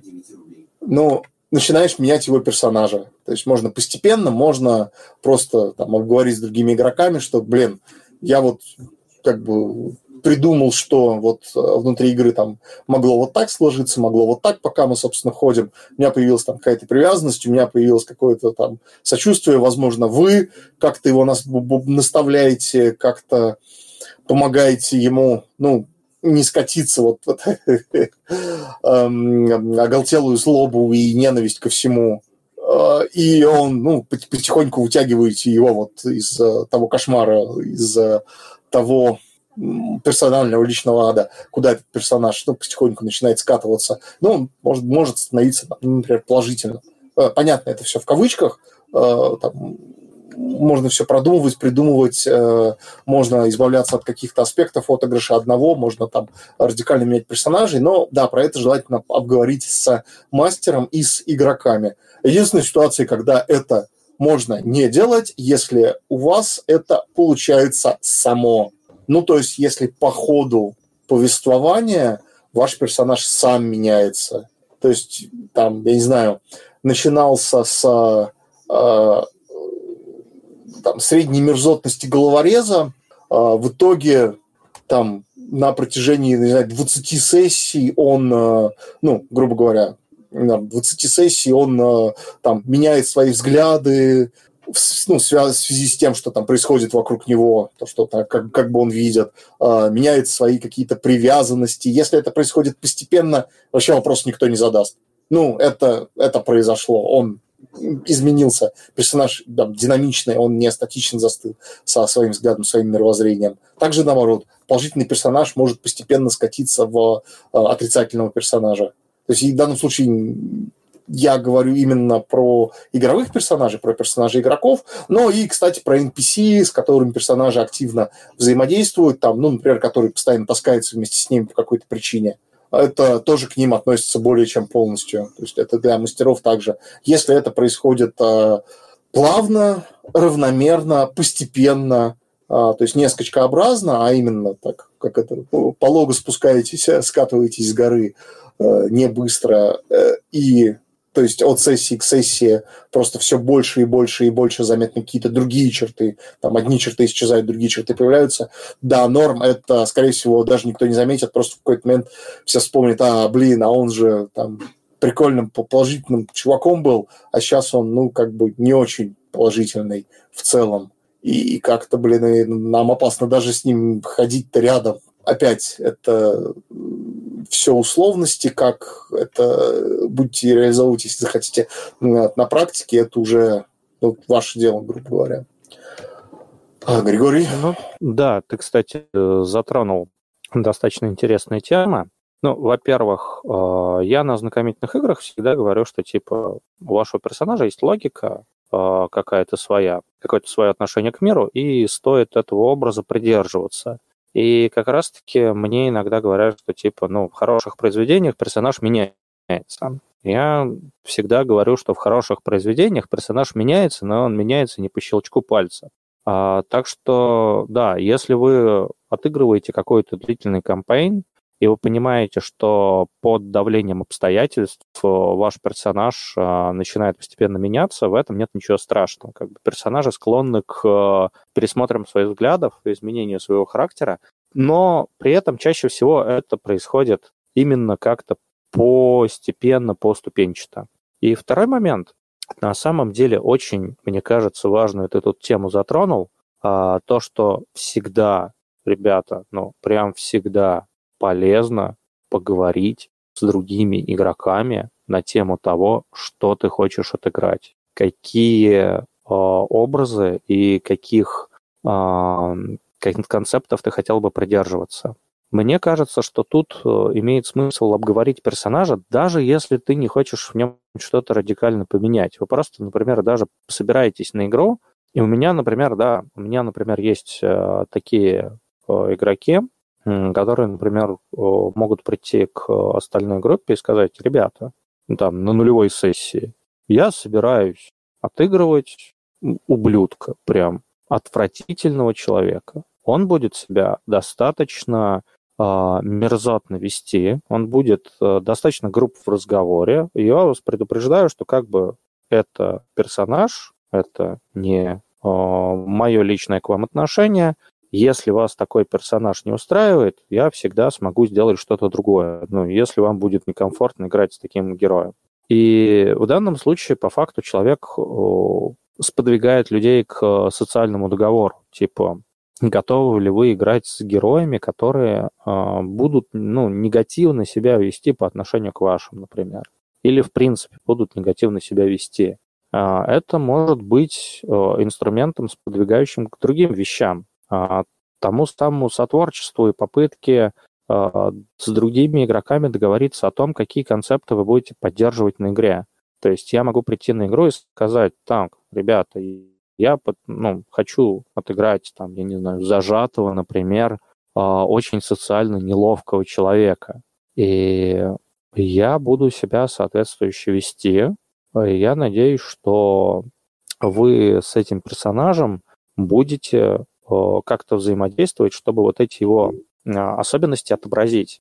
Это как раз-таки первый шаг к тому, чтобы у вас была ну, не игра индивидуальностей за одним столом, а была игра общая, где все играют со всеми, и все дают раскрыться другому персонажу и помогают ему раскрыться своими собственными действиями. Потому что э, первый шаг к этому это как раз-таки сказать остальным игрокам, что у тебя есть концепт, и то, что ты хочешь этот концепт как-то реализовать красиво. Э, никто не будет против, ну, типа, с тобой над этим поработать.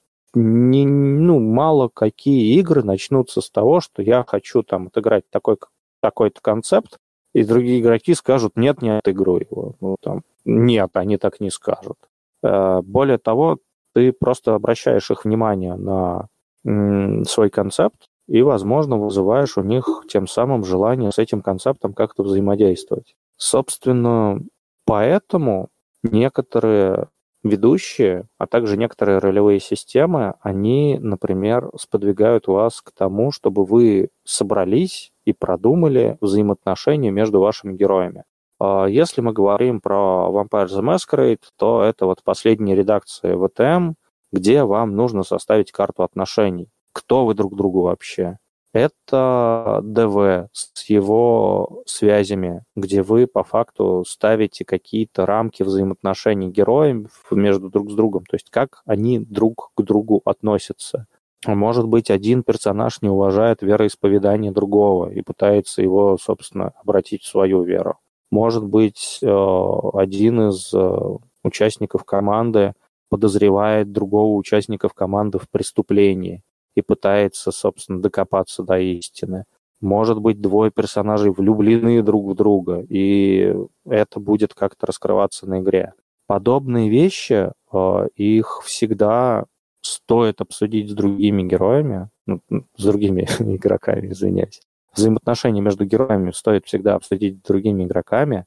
А, концепты, которые ты принесешь на игру, стоит обсудить с другими игроками. Я сейчас говорю в первую очередь про актерский отыгрыш. Потому что каждый раз, когда я это говорю игрокам, всегда находится человек такой, а, ну, обсудить концепты клево, я хочу поиграть жрецом, типа, с доменом жизни. Нет, смысл не в этом. Смысл в том, что э, дать остальным понять, э, каким э, каким слепком личности ты хочешь поиграть, чтобы остальные понимали, что ты будешь пытаться изображать в плане отыгрыша, и каких результатов ты будешь добиваться, чего ты э, хотел бы получить от этого самого отыгрыша, каких э, каких-то триггерных событий на игре, э, каких-то ключевых сцен э, между твоим персонажем и другими персонажами и так далее. Собственно, я считаю, что это важная часть установки какого-то общего творческого видения между всеми игроками о том, о чем у нас будет игра.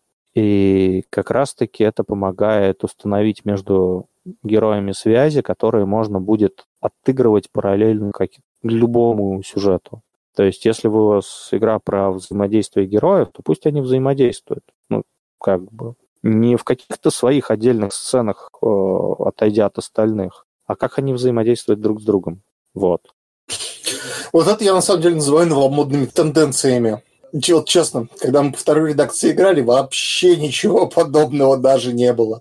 Даже когда мы по тройке уже начинали играть, а, собственно, Но... разбирали партийные роли, и потом персонажи формировались по ходу игры. Ну вот у вот, команду старых игры я своих вспомнил. Можно формировать персонажа по ходу игры, а, но когда ты рассказываешь людям заранее, а, как, какой концепт ты хотел бы реализовать, то я как раз-таки говорю о том, что ты сподвигаешь других игроков с этим концептом взаимодействовать. А, это позволяет как раз-таки снизить э, то самое количество уникальных вот этих сцен в вакууме, которые герой пошел, сделал чисто для себя. И увеличивает э, шанс того, что ну, персонажи будут не отыгрывать куда-то в сторону, да, пустоту, а отыгрывать друг на друга. Э, это я в первую очередь про это говорю. А так, ну, не знаю, я с тобой полностью согласен. Каждый раз, когда я придумываю героя, он меня, ну, концепт он и задумка претерпевает изменения в процессе самой игры. Но момент в том, что если люди не обсуждают друг с другом а, свои задумки, и не обсуждают друг с другом, какие взаимоотношения между ну, персонажами они хотели бы отыграть, то это снижает э, шанс и вообще количество того, насколько персонажи взаимодействуют друг с другом в плане отыгрыша. Вот я о чем. То есть ты, например, говоришь о том, что какие-то вещи в плане отыгрыша могут плавно появляться в процессе игры. А, они чаще всего не появляются из пустоты, как раз-таки. Они появляются ну, из понимания игроков а, ну, целей друг друга. Чего ты, как игрок, хочешь от игры, а, если понимает другой игрок, в плане отыгрыша я имею в виду, то он тебе, ну, как-то будет, не знаю, подкидывать дровишек а, вот в этот в костер антуражности. Если вы не договорились друг с другом, то само по себе оно может не зародиться. Вот. Ну, как повезет на самом деле. Ну, просто это инструмент, который позволяет друг другу лучше понимать игроков. А, ну, соответственно, лучшее понимание как-то увеличивает вот это вот взаимодействие. Это зависит от опыта игрока, в том числе, зачастую. Ну или сыгранности группы, кстати. Опять же, сыгранные друг с другом люди э, лучше понимают друг друга и лучше ловят суть концепта, чтобы его поддержать. Но... Ой, не всегда. Ой, прям вот вообще не всегда.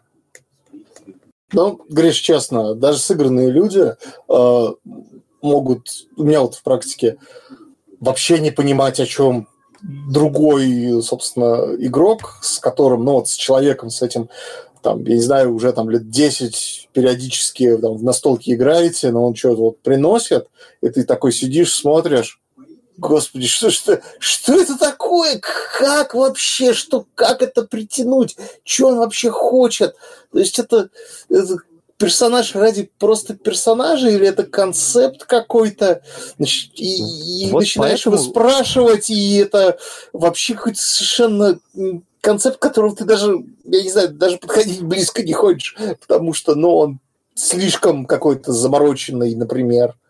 Ну, поэтому иногда сказать прямо, что ты хочешь от своего концепта другому игроку или ведущему бывает, ну, типа, полезнее. Я в том числе и об этом говорил. Но просто на моей памяти сыгранные группы немножко лучше друг друга понимают, чем просто люди, собравшиеся за столом там первый раз. Но да, это не гарантирует полное понимание любого концепта, который тебе принесли. Иногда нужно задать человеку вопрос, или ему нужно объяснить остальным, чего он вообще пытался сказать. Вот.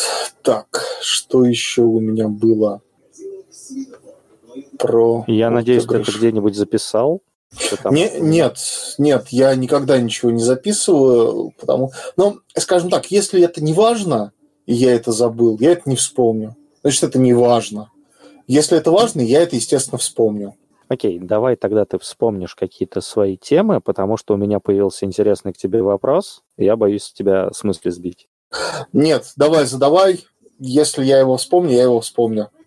Окей.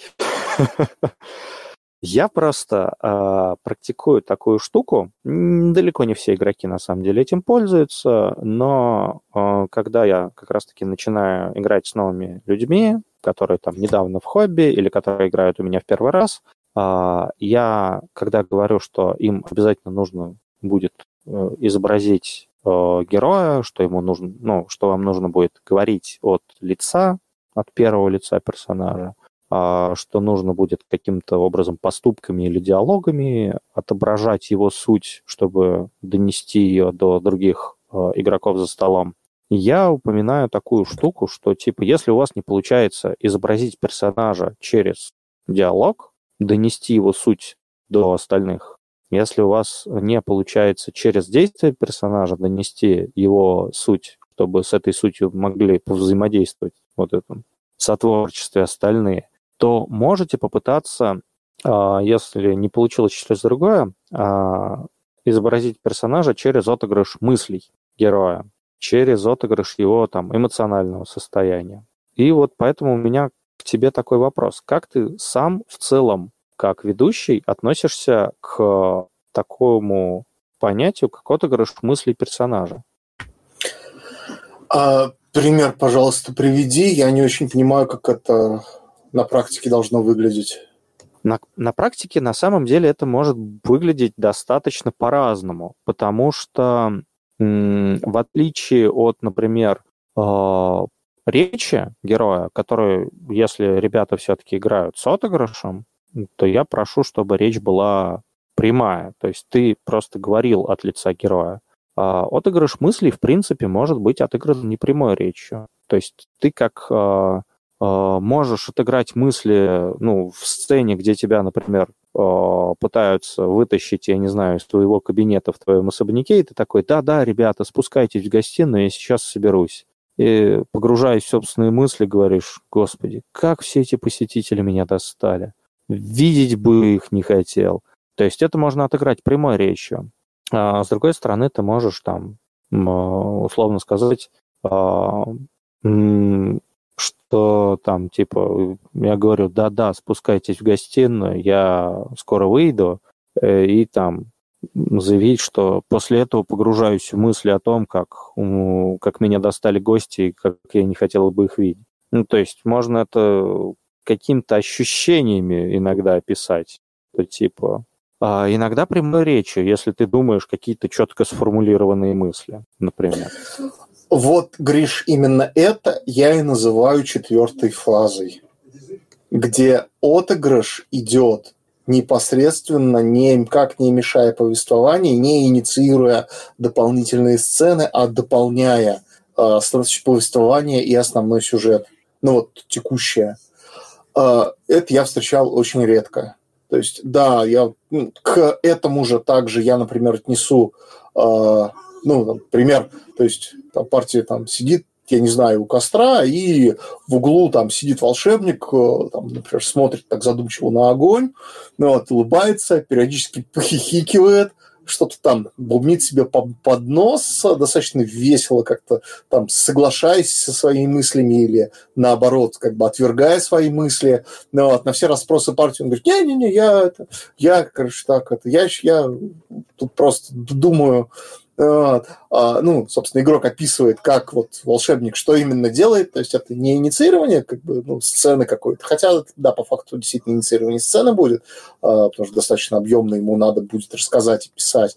И, собственно, в какой-то момент он а, просто от лица уже волшебника выдает какой-нибудь там гениальный план, как мы проберемся в эту крепость, никого там не разбудив, ничего не сделав, и, в общем, захватим все, вынесем все втихую, и никого не потревожив, это там, на 15 минут зашли-вышли из разряда. То есть, ну, действительно, какой-то хитрый, остроумный, как бы идея, как гениальный план, который э, игрок показывает, что вот волшебник обдумывал э, там весь вечер, например, как раз вот сидя у костра. Ну, это так, немножко отвлеклись, но, как я уже сказал, я такое встречал очень-очень у небольшого количества игроков, которые могли бы действительно озвучить поведение своего персонажа так, чтобы передать его настроение, его эмоции. А, да, многие пытаются это делать, но далеко не у всех это действительно получается как-то ну, легко, естественно, э, и, скажем так, там, где это нужно. Потому что там, где это не нужно, это э, мало того, что самому игроку может оказаться не очень интересно, так это и другим игрокам и мастеру тоже, э, ну, окей, ты это внес в наше воображаемое пространство, и это э, туда упало, не повзаимодействовав никак с какими-то вот объектами нашего воображаемого пространства. Извините. Вот я вот через это попытаюсь объяснить. То есть, ну, просто ролплей ради ролплея куда-то ушел в никуда, выстрелил в пустоту. Ну, Но я, поэтому, на самом я деле, не считаю это, я не считаю это плохим приемом. Это действительно прием хороший. Ну, просто надо знать, э, ну, нет, знать это неправильно. Надо чувствовать, когда он к месту, а когда он не к месту. Это вот лучшее, что я могу привести. Ну, я обычно это советую э, использовать, чтобы дать другим игрокам понять э, суть твоего героя, суть твоего концепта, чтобы потом этим же игрокам, своими героями, э, было удобнее с твоим героем как-то взаимодействовать э, в плане отыгрыша. То есть другой игрок понимает, э, что в голове у твоего персонажа лучше, и поэтому более интересные сцены взаимодействия своего персонажа с твоим персонажем выстраивает. То есть в основном вот так вот. для этого я это использую. Ну, я как раз подумал наоборот, для раскрытия персонажа, для раскрытия каких-то его э, ну, особенностей, так, для а, э, отображения факту, его многоградности. Это по факту как раз-таки раскрывает э, персонажа э, перед э, другими. Это позволяет его мысли раскрыть э, игрокам, о чем другие персонажи никогда не узнают, но ты можешь это другим игрокам показать, чтобы им было понятно и интересно, о чем твой герой. И благодаря этому раскрытию они как раз-таки смогут э, потом при взаимодействии героев э, закинуть удочку, скажем так, на то, чтобы раскрыть его еще больше, потому что они как игроки понимают, э, ну, чем его можно подцепить, скажем так. То есть, по факту, да, тут ты не то чтобы противоречишь тому, что я сказал. А, да, собственно, мы сейчас уже во всю инструменты, разные техники начинаем вспоминать э, и перечислять. Я просто этот момент вспомнил, потому что мы с тобой обсуждали в основном актерский отыгрыш, а, а насколько я заметил, в принципе, мастера достаточно редко задумываются о, то, о отыгрыше мыслей или каких-то внутренних там чувств героя, ну, типа просто вынесении, скажем так, этого на показ из его головы. А, и больше концентрируются зачастую на внешних каких-то аспектах. А какие-то вот такие внутренние переживания тоже могут быть интересными, как ты уже сказал, не мешать, скажем так, сюжету, а при этом а, позволять насладиться всем остальным внутренним миром героя. Ну, я не про то, что тут мешать сюжету, я про то, что э, скорее имел в виду занимать э, экранное время. Вот так вот. То есть вот эти вот э, бесполезные выстрелы в пустоту. То есть, ну, ролплей ради самого ролплея. Я не говорю, что это плохо, но когда это происходит, как я уже выразил, я уже, по-моему, озвучивал эту мысль, когда это происходит либо слишком часто, либо э, игроки там один за другим начинают это делать, ну, эм, как бы это сказать, остальным делать нечего.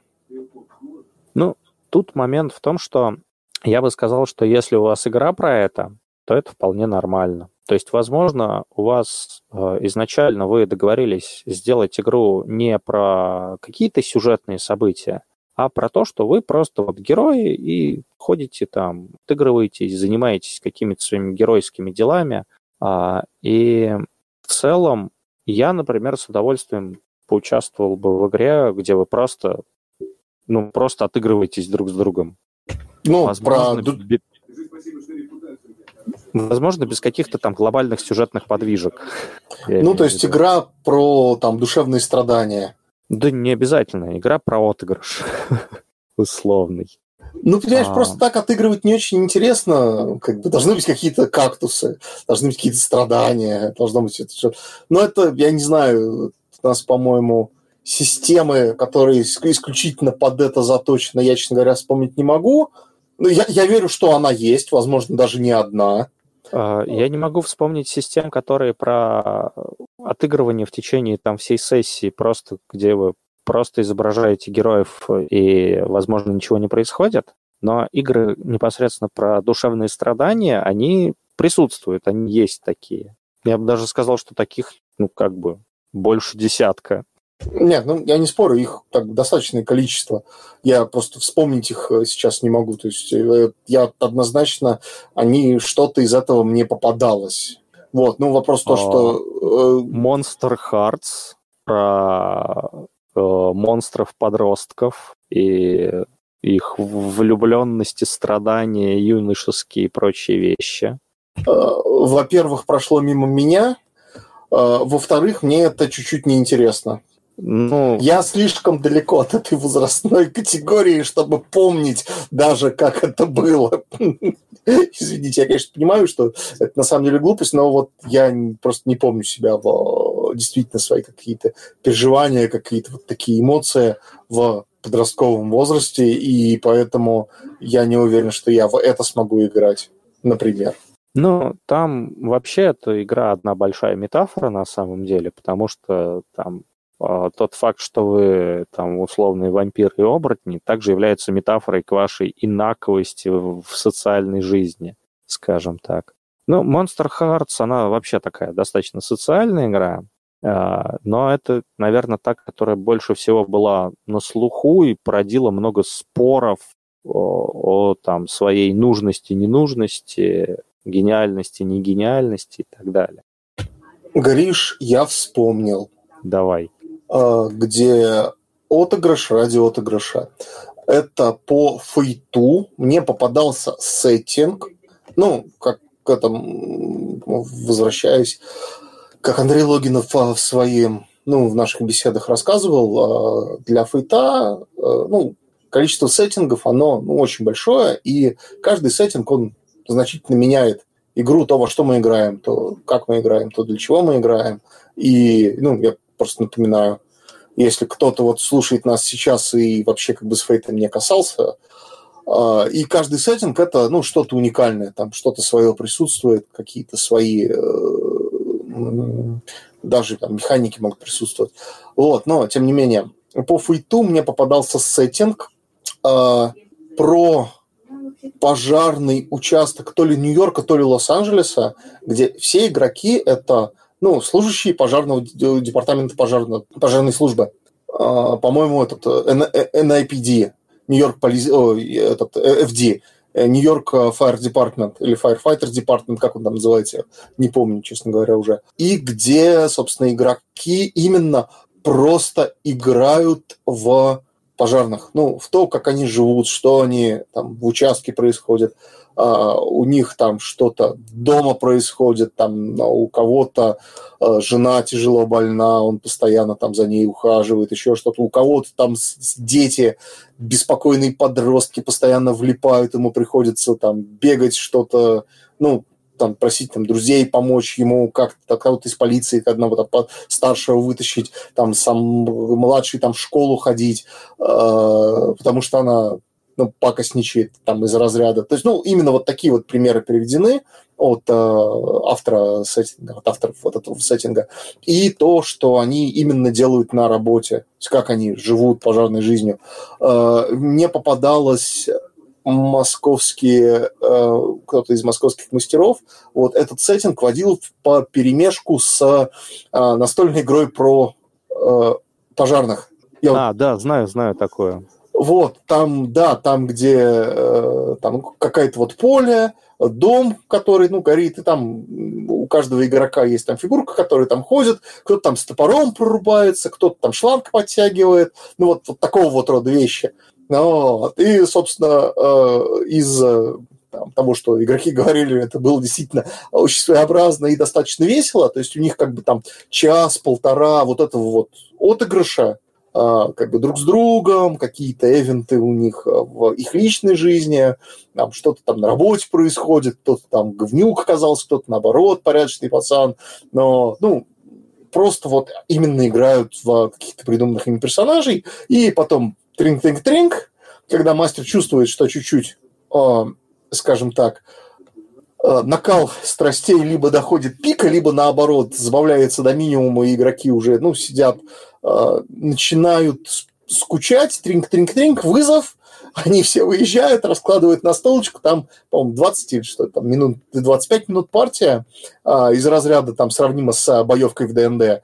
Вот, они ее отыгрывают, все, то есть возвращаются и там а, тоже чисто играют свою роль. Это вот я просто сразу вспомнил, что есть, но по фейту мне попадались еще а, там это из журнала Миры Фейта, э, в, из этого журнала, из этих журналов, там я три выпуска где-то в интернете находил, там еще какой-то сеттинг был тоже примерно вот такой же, где просто обычными людьми, которые ну, что-то делают, где-то как-то заняты, и основная игра идет именно а, отыгрывание на своего персонажа, то есть без а, какой-то мега глобальной цели или вот а, чего-то подобного. На самом деле ты рассказывал, да, я помню, ты рассказывал про этот мир для фейты. А, и, честно говоря, по вот описанию, которое ты а, сейчас дал, а, кажется, что это такой, знаешь, не особо высокого бюджета сериальчик про пожарных в жанре повседневности, знаешь, с какими-то там драмами ежедневной жизни, вот этим всем.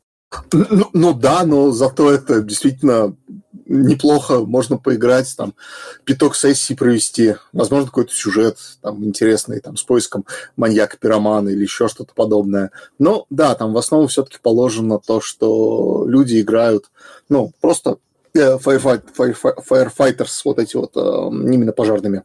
Ну, на самом деле, да. То есть Fate неплохо может подходить под такое, если вы в такое хотите поиграть. Но тут, наверное, нужно просто сделать маленькую ремарочку. Вот ты как раз-таки говорил, что э, не стоит э, уходить просто в отыгрыш э, и ничего более, э, потому что кому-то это может быть неинтересно. И тут, да, если вы... Ну, то есть можно играть чисто в отыгрыш, но если вы все вместе пришли на игру, договорились там на нулевой сессии о том, что вы хотите просто отыгрываться, у вас там у игры нет цели, у игры, возможно, там нет сюжета какого-то глобального, и вам просто хочется интересно поизображать персонажей, больше ничего.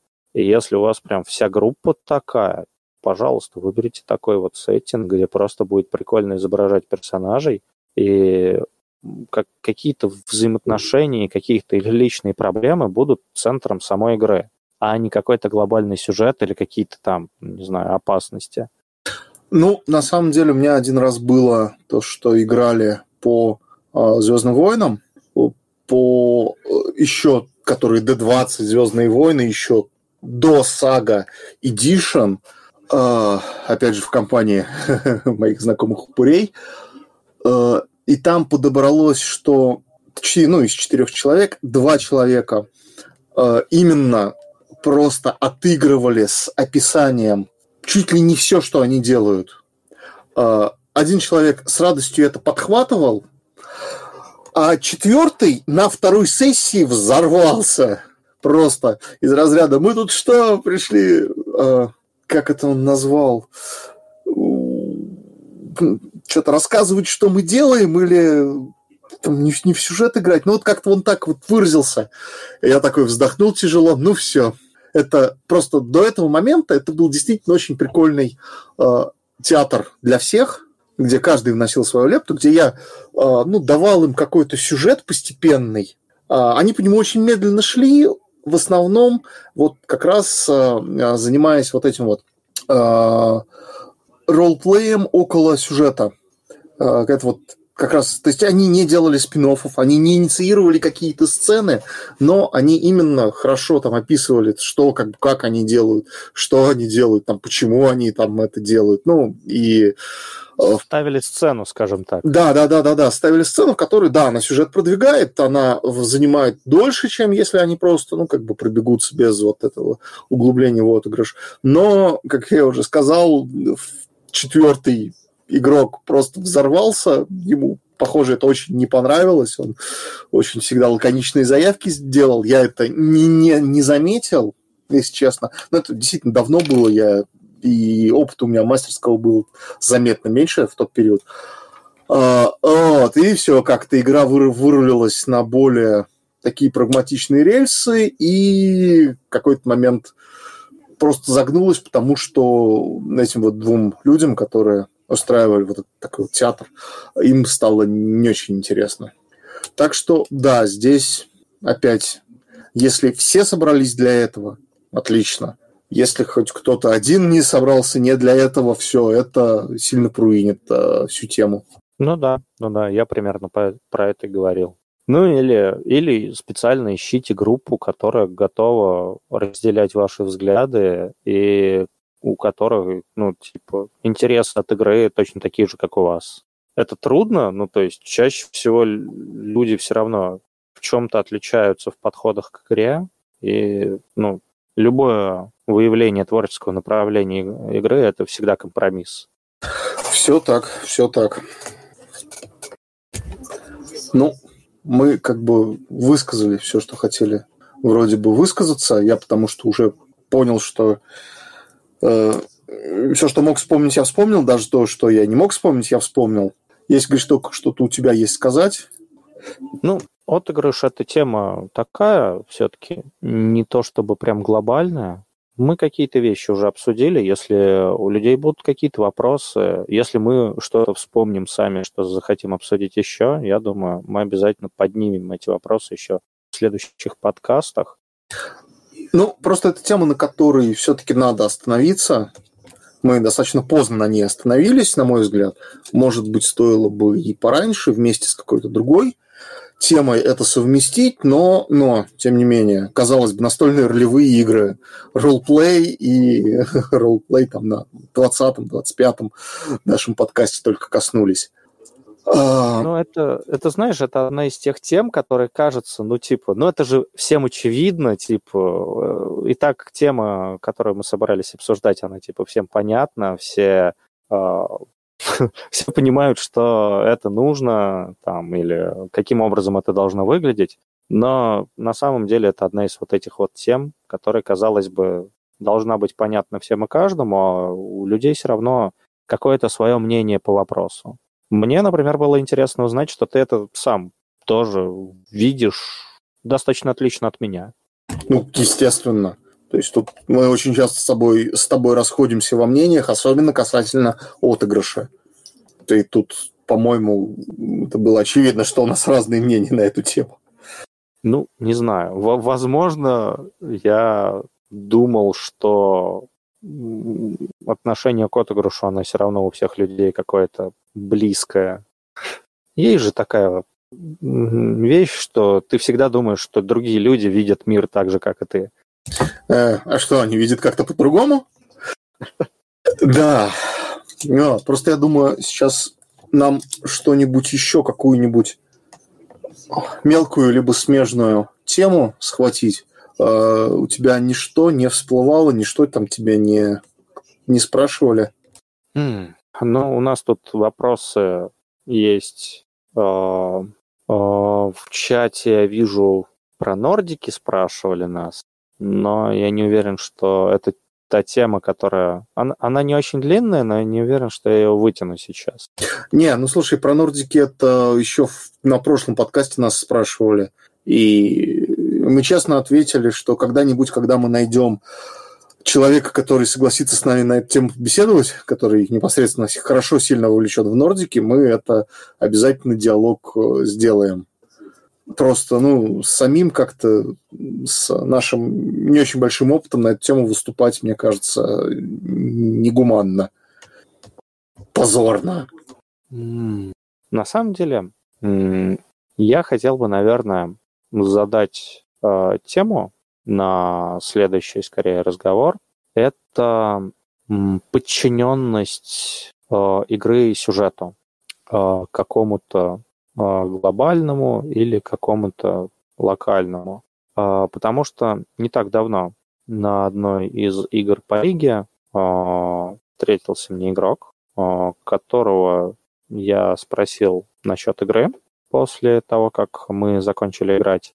И человек, достаточно новый для ролевых игр, а, задал достаточно интересный вопрос, ну даже не вопрос, а скорее высказал мнение, которое не очень характерно, мне кажется, для людей, которые в ролевые игры вовлечены больше. А, так как это была лига, играли, естественно, в ДНД 5, и там был момент, где игрок вывел своего персонажа из боя с некими волшебными стражами в одном из подземелий, человек, э, говоря мне отзыв об игре, сказал, что, ну, гляди, мне вот эта часть игры не очень понравилась, потому что там в подземелье была серия боевок, в которой у нас не было э, сюжетной необходимости, и там не было сюжетных ставок. А если мы говорим про литературу и кинематограф, то обычно, ну, в любом конфликте есть ставки, а, которые, ну, лично для героя а, как-то играют. То есть не в духе, ну, эти стражи нас убьют, и мы умрем, и мы, типа, там, ставка наша жизнь. А обычно ставка как-то связана с сюжетом. И мне бы вот как раз было интересно, хотелось бы обсудить такие вот концепты, как стоит ли ролевую игру всецело подчинять какой-то сюжетной идее, э, ну, творческой, или какие-то совершенно бессмысленные, скажем так, с точки зрения процесса действия, они тоже имеют место быть и должны занимать какую-то важную роль. Потому что тут у человека было ну, четкое мнение, что если что-то не важно для истории, это не нужно ну, в игре. Ну, типа отыгрыша, ролплея, да? А, не типа отыгрыша. Нет, а... ну ролплей не важен для истории. Ведь. А, тут скорее... тут скорее вот я бы... Мне кажется, что ты бы сошелся с, с вот этой вот девушкой, которая играла у меня по поводу того, что не важен скорее тот самый отыгрыш, те самые сцены, которые игроки создают ни зачем, чтобы просто отыграть героя. Потому что это для общего сюжета не приносит ничего. То есть ролеплей, он может э, давать, мне кажется, все-таки какой-то антураж э, действия, но зачастую пустая боевка, которая была сюжетно не важна, она, ну, просто занимает время игры с чьей-то точки зрения. То есть тут мы имеем дело с точки зрения, которая может не совпадать с нашей, например. А скажи, пожалуйста, это какое приключение было? Тайны крепости Сокол. То есть там... Ну, я не уверен, что в «Тайных крепости Сокол» нет сюжетно необоснованных боевок. Ну, честно, их там нет. Речь они, вс- о... они все для того, чтобы что-то показать, как-то донести до э, игроков, э, до персонажей игроков э, что-то, какое-то событие, какое-то явление, какую-то особенность вот этого, вот этой вот э, локации, вот этой вот сцены. Да, в том числе через боевку. Я не буду спорить о том, что э, доносить информацию до игрока можно достаточно разными способами. Но я, честно говоря, вот на тот момент, когда мне э, высказали это мнение, не смог вспомнить, э, какую конкретную интересную сюжетную информацию э, несла вот эта боевка с ожившими доспехами для игроков. Если ты сможешь э, сказать аргумент, то я готов его выслушать. Так, там, по-моему, если мне память не изменяет, основная фишечка в том, что это не просто ожившие доспехи, это доспехи, покрытые водными разными ракушками, кораллами, вот всем вот прочим обросшие. И далеко не обязательно вообще с ними драться, мимо них можно просто быстро пробежать. А что, кстати, игрок пытался сделать. А, все остальные в этот момент ввязались с ними в драку. Вот, и плюс, я не помню, в той локации, ну вот в той комнате или нет, там есть что-то насчет партии, которая до них там была. Какая-то нет, нет, это не в той, это дальше. Ну, тем не менее, чтобы просто показать, что это именно подводное место. Оно там над водой оказалось, ну, по какой-то а, причине, да, возможно, оно постоянно под водой. То есть это один из а, таких вот. Э, ну, да, вас, да, нет, э, да, да, нет, да. Э, лига особенность лиги. В лиге есть боевки, которые можно выкинуть. Вот, будем честны. Это именно особенность лиги. Все-таки да, лига да. это э, по определенному паттерну строится. Если мы посмотрим все Я приключения, деле... у них... Мы на самом деле с остальными ведущими уже заметили этот паттерн, и, в принципе, э, обговаривая какие-то сценарии, мы иногда обсуждаем с другими э, людьми, вот, с другими ведущими, о том, какие сцены не имеют э, какой-то вот э, сюжетной наполненности э, и цельности для истории, которые можно было бы пропустить, чтобы просто сэкономить время игры. Потому что в лиге нам важно уложиться в тайминг, э, провести игру за нужное количество времени. Я, например, да, да. Я, например, разбойников э, Железного пути не стал сокращать таким образом, поэтому разделил его на две игровые сессии, чтобы люди могли посмотреть весь контент. Не весь контент там прям супер сюжетно важен, но при этом весь контент в разбойниках Железного пути достаточно интересен по своей сути. Ну, ну, скажем так, э, там первая часть первая половина, где тюрьма, она очень затянута. То есть надо было, им надо было как-то это прям сокращать, делать э, короче. Ну, как ни странно, люди, которые побывали на «Разбойниках Железного пути», им первая часть некоторым больше понравилась, чем вторая. Потому что на второй э, у них нет э, какого-то четкого плана действий, и люди ну, начинают теряться. Те ребята, которые у меня играли, они постоянно уходили в пике белых советов. Что нам делать дальше? Потому э, Во второй ну... части там нет, во-первых, социальных взаимодействий, они все заканчиваются в первой части, скажем так. Ну, то есть там не подразумевается, что действительно какие-то будут серьезные социальные взаимодействия. Игроки как-то могут придумать, как они там по социалочке, скажем так, по попытаются это пройти, ну, назову, например, например.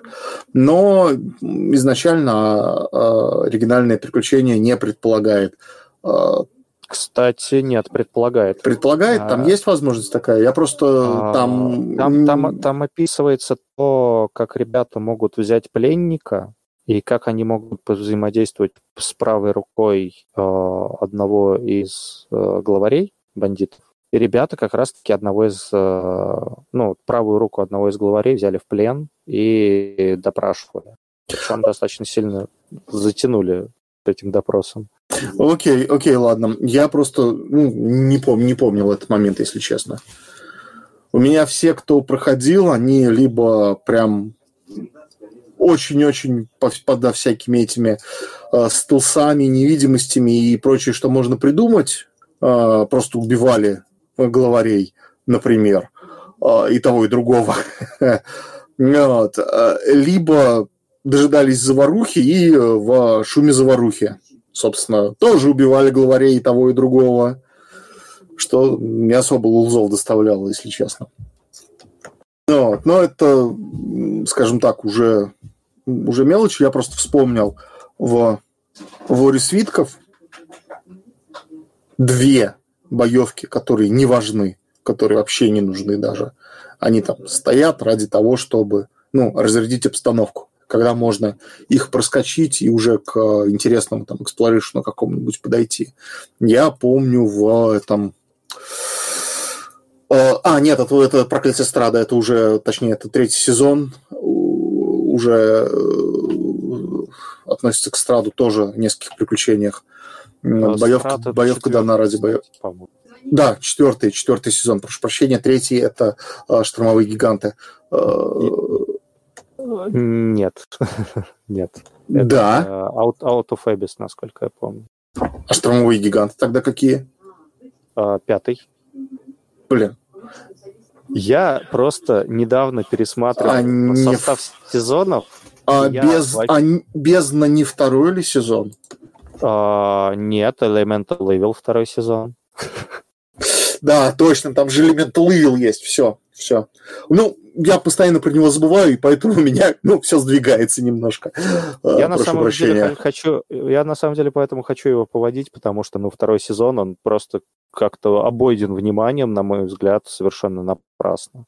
Но, но я недавно просто пересматривал контент сезонов, и я с удивлением для себя узнал, что, оказывается, э, ну, Reclamation of Flan, э, собственно, является эпиком четвертого сезона Страда. То есть мне казалось, да, ну, типа, да. вот, вот, типа, в конце первого сезона Флан, у него проблемы, и типа вы его освобождаете. Разве нет? В смысле мы ждем два сезона еще? Для меня это были новости прям. Я вообще не помнил о том, что это страт.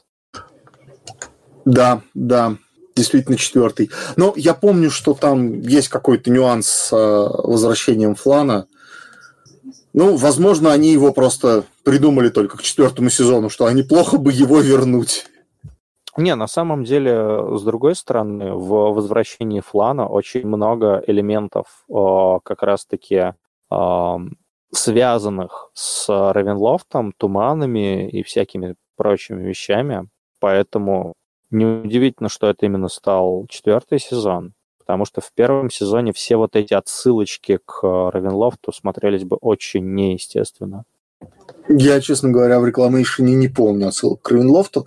Ну, я его давно читал, и, собственно, черт с ним. Все равно в терке Равенлофт стрёмный. Там туманы?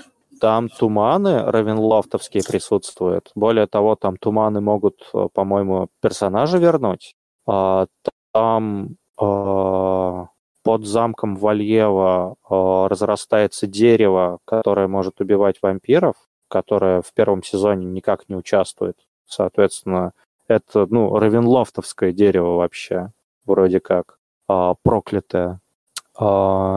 И, ну, в частности, я просто когда водил э, сопротивление флана, я помню, что за мной были э, крипты, и, соответственно, один из героев первого сезона э, в этих криптах попадается в качестве противника. И это его м, особенность тоже связана с Равенлофтом частично. Ага, ну, окей. Ну, слушай, с другой стороны, по Равенлофту эпик – это действительно было бы проблемно сделать. Будем честно. Штурмуем замок Страда. Да, штурмуем, штурмуем Равенлофт. Вы все умерли, следующий. Не, это было бы забавно, наверное. Это было бы безответственно. С точки зрения отношения к сеттингу, да, я думаю, да. Вот. Ну и опять же, дракон это действительно что-то такое эпическое, который там в городе, который город тоже ключевой вроде как, хотя по географии он, его сложно назвать ключевым, если честно. А, и такой, такие вещи надо, вот как этот, как флан, его просто обязаны были отбить. К тому же первый сезон заканчивается на том, ну, одна из последних приключений, там есть же отсылка на то, что а, один из героев собирается сюда вернуться и отбивать город. Ну, там один из неигровых персонажей, из, э, скажем так, высокопоставленных жителей этого города.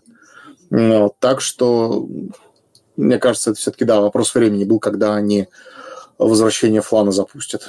То есть, ну, в четвертом сезоне, там, во втором, в третьем они бы его все равно запустили. Да, да, возможно. А, но изначальный вопрос, про который я говорил, это больше вопрос э, ближе к кинодраматургии, ну, говоря о сюжетной важности. То есть понятное дело, что каждая сцена, каждая боевка или каждый какой-то элемент, он может нести какую-то информацию для игроков или персонажей. Это, несомненно, нужно так и делать. Но боевку, ту, с которой я начал это обсуждение, эм, тут момент был в том, что с точки зрения драматургии любой конфликт, он должен иметь какие-то ставки, и эти ставки связаны с сюжетом или дальнейшим его развитием. А некоторые боевки в ДНД — это типа препятствия, это какой-то конфликт, который, ну, чаще всего имеет ставку, ну, либо вы не продвинулись дальше, или там условно вас убили, или вы победили и можете, в принципе, дальше идти по сюжету. То есть нет каких-то ставок для проигрыша, нет каких-то целей выигрывать вот эту вот штуку. То есть в «Тайной крепости Сокол» это, наверное, менее очевидно. Я вспоминаю вот те боевки, которые можно смело выкидывать из сюжета, больше, например, в «Тенях над лунным морем», там, где есть драка с волками. И ты просто такой, ну, типа, ок, вы просто бьете волков и идете дальше. Если вы там не бьете волков, то они вас съедят, наверное. И это про- просто, просто бордюр на пути героев, который нужно разнести. Такого на самом деле очень много в лиге. Ну, ты опять это упомянул, что вы уже это тоже на это заметили, на это обратили внимание. А, ну, боевка, которая не нужна. То есть боевка, без которой можно легко обойтись. И она там, ладно, если это там препятствие в подземелье какое-то, ну, еще как-то обосновано. Но вот, да, то, что ты сказал про волков, это, ну, мягко говоря, глупость. То есть, зачем оно вообще? Зачем они туда их ввели?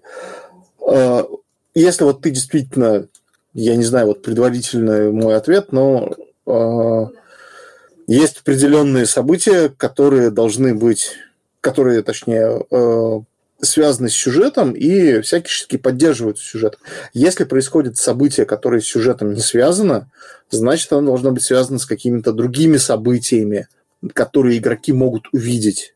Например, там параллельный сюжет какой-то или э, просто какое-то событие в мире вокруг них, не связанное с сюжетом, но, тем не менее, возможно, оно важное для понимания окружение, понимание вот мира, в котором они находятся, вот этого вот сеттинга, э, ну, сеттинга в узком смысле, то есть не в широком, там, типа сеттинг Аберон, там, сеттинг Forgotten Realms, а вот в узком смысле э, там сцены, там, большой какой-то сцены, глобальной сцены, в которой они сейчас находятся.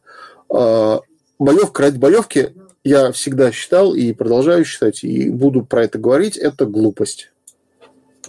Ну, я по твоей фразе понял, что ну, ты вот просто говоришь про э, события, свидетелем которых становятся герои, но события — это не обязательно конфликт персонажей э, с э, кем-то. Это не, не обязательно конфликт главных героев, не конфликт там второстепенных персонажей друг между другом.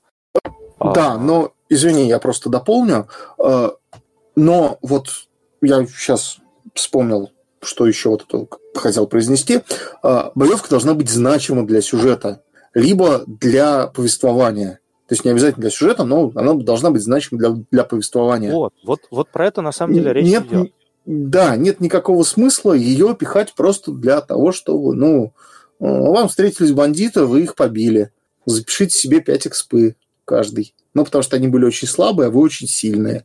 Ну, смысл. То есть мы потеряли время, но, например, показать, что эта дорога опасна, можно было через э, там, разговоры в таверне, какие-нибудь там шепотки там перешептывания или про то, что какой-нибудь купец, который им встретился, ну, на, этом, на этой дороге, на этом тракте, он идет с очень плотной, сильной охраной, крепкой, и он тоже предупреждаю, охрана очень осторожно там, к партии относится, и там, перекинувшись несколькими фразами, поняв, что, например, партия не бандит, они их предупреждают, что это реально опасное место, и уже там не один, не два раза здесь ну, как бы грабили, убивали.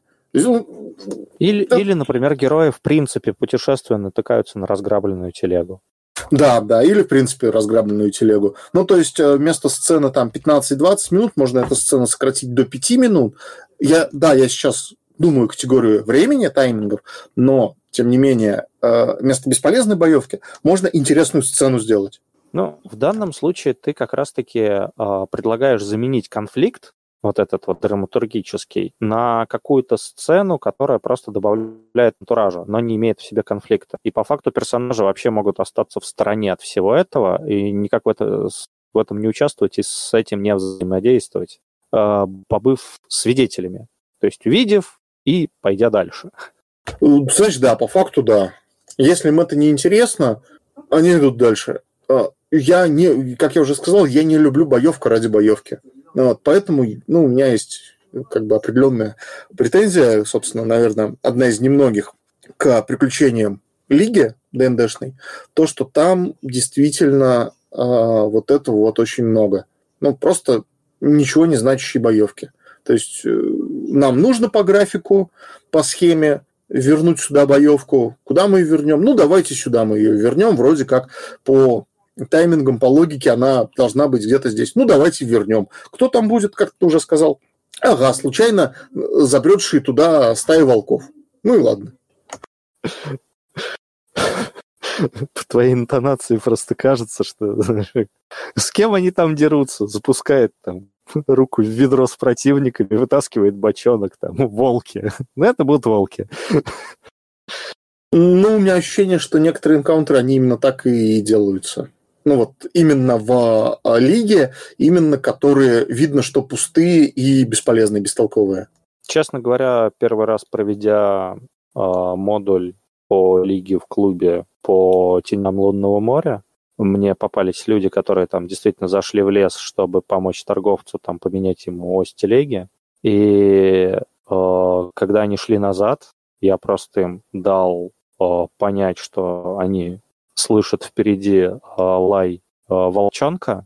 Они там хорошо пробросили по выживанию. То есть они заранее поняли, что это место обитания о, волков. И ребята вместо того, чтобы просто переться, они просто, ну, просто переться в, на эту территорию, они дали мне заявку, что они обходят ее даже, ну, не то чтобы по краю, они смотрят, где начинается вот эта вот волчья территория, и отходят от нее так, чтобы даже рядом с ее границами не быть, обойти ее по дуге и вернуться обратно в лагерь, не сталкиваясь с хищниками. Я честно ребятам дал опыт за типа за вот эту сцену, как если бы они победили волков. Ну, это что... нормальный подход. Потому что ребята поступили умно. Там особенно мне понравилось, типа, что один из игроков такой, ребята, тут, типа, если мы слышим волчонка, или, возможно, там выводок волчонков, то там точно есть родители. И родителям, типа, вот точно не понравится, что мы рядом с выводком находимся. Надо отсюда уходить просто. И, блин, это супер логично. Ну, да. Ну, скажем так, они все равно преодолели там, препятствие, задуманное этим да, модулем. Да. Ну, Нате, получите. А как бы логика энкаунтеров всегда предполагает, что за то, что вы преодолели препятствие, за то, что вы преодолели какую-то сложность, вы получаете опыт. Неважно, каким способом. Ну, ну да, собственно, мы обсуждали как раз в теме награждения опытом, а, как награждать и стоит ли вообще награждать. А, вот меня как раз не очень порадовало то, что в лиге прямая линейка опыта. То есть не с этими... Не с а, подобно Pathfinder Society, сообщество следопытов или там искателей, как оно там называется, где эти вот звездочки ставятся, а именно ну, просто вот ну, вам опыт насыпают в чистом виде. Ну, с одной стороны, да, это вот действительно это ДНД, это как бы мы каждый единичку опыта подсчитываем. С другой, блин, что-то в этом неправильное.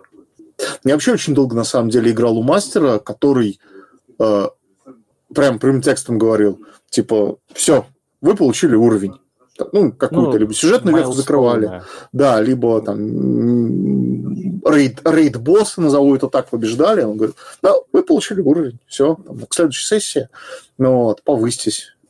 Ок, это было прикольно, я сам очень долго также примерно разные партии водил. А, люди по-разному воспринимают. Кому-то нравится больше считать числа, кому-то не считать. А, в этом плане лига ну, я не скажу, что это там правильно или неправильно, но лига в этом плане скорее э, учитывает нюансы. Мне очень сильно понравилось, что ты можешь э, разное количество опыта получить в зависимости от своих решений в игре. То есть лига как раз-таки, ну, не вот там типа просто за победу над противниками тебе что-то дает, а в зависимости от того, как ты решил проблемы, ты можешь получить больше или меньше опыта. Ну, да, это тоже в этом есть свой плюс. Я спорить здесь не буду вообще. Вот. Просто я как-то, ну, не знаю, привык уже к другим механикам а, и методикам а, начисления опыта. О, опыта. опыта. Вот. Так, ну что, тогда на сегодня мы уже это углубились в соседние темы посторонние. Тогда, наверное, все на да, сегодня. В таком случае, да, я думаю, все на сегодня. Было приятно пообщаться. Да, да, я просто эту тему вспомнил и э, просто захотел про нее поговорить на самом деле. Как мы уже сказали, не то, что тема... Нет, тема достаточно важная, но ее, на мой взгляд, либо очень часто обходят как-то стороной, либо несут несусветную пургу какую-то. Мы, правда, тоже, я подозреваю, пургу несли для кого-то, но, по крайней мере, свое мнение высказали. А то мы очень часто апеллируем к там, ролплею, отыгрыш в там, в наших разговорах, но самой темы этой не касаемся. Ну, в любом случае, тема нами забыта весьма зря, тема, требующая обсуждения. Было приятно о ней поговорить. Особенно было приятно вернуться к подкастам после столь долгого перерыва. Да, да, прошу прощения. Ну, когда ты, ты, болеешь, там ты, сложно. Ты, причем? ты, ты, Нет, ну, я, я просто как раз мы собирались, и я с, заболел с температурой слег, и потом еще восстанавливался долго. Берегитесь ковида, это опасная страшная дрянь. Ну, в любом случае, здоровья всем слушателям, тебе здоровья. Ну вот, да, спасибо тебе тоже, Гриш. Всем до свидания.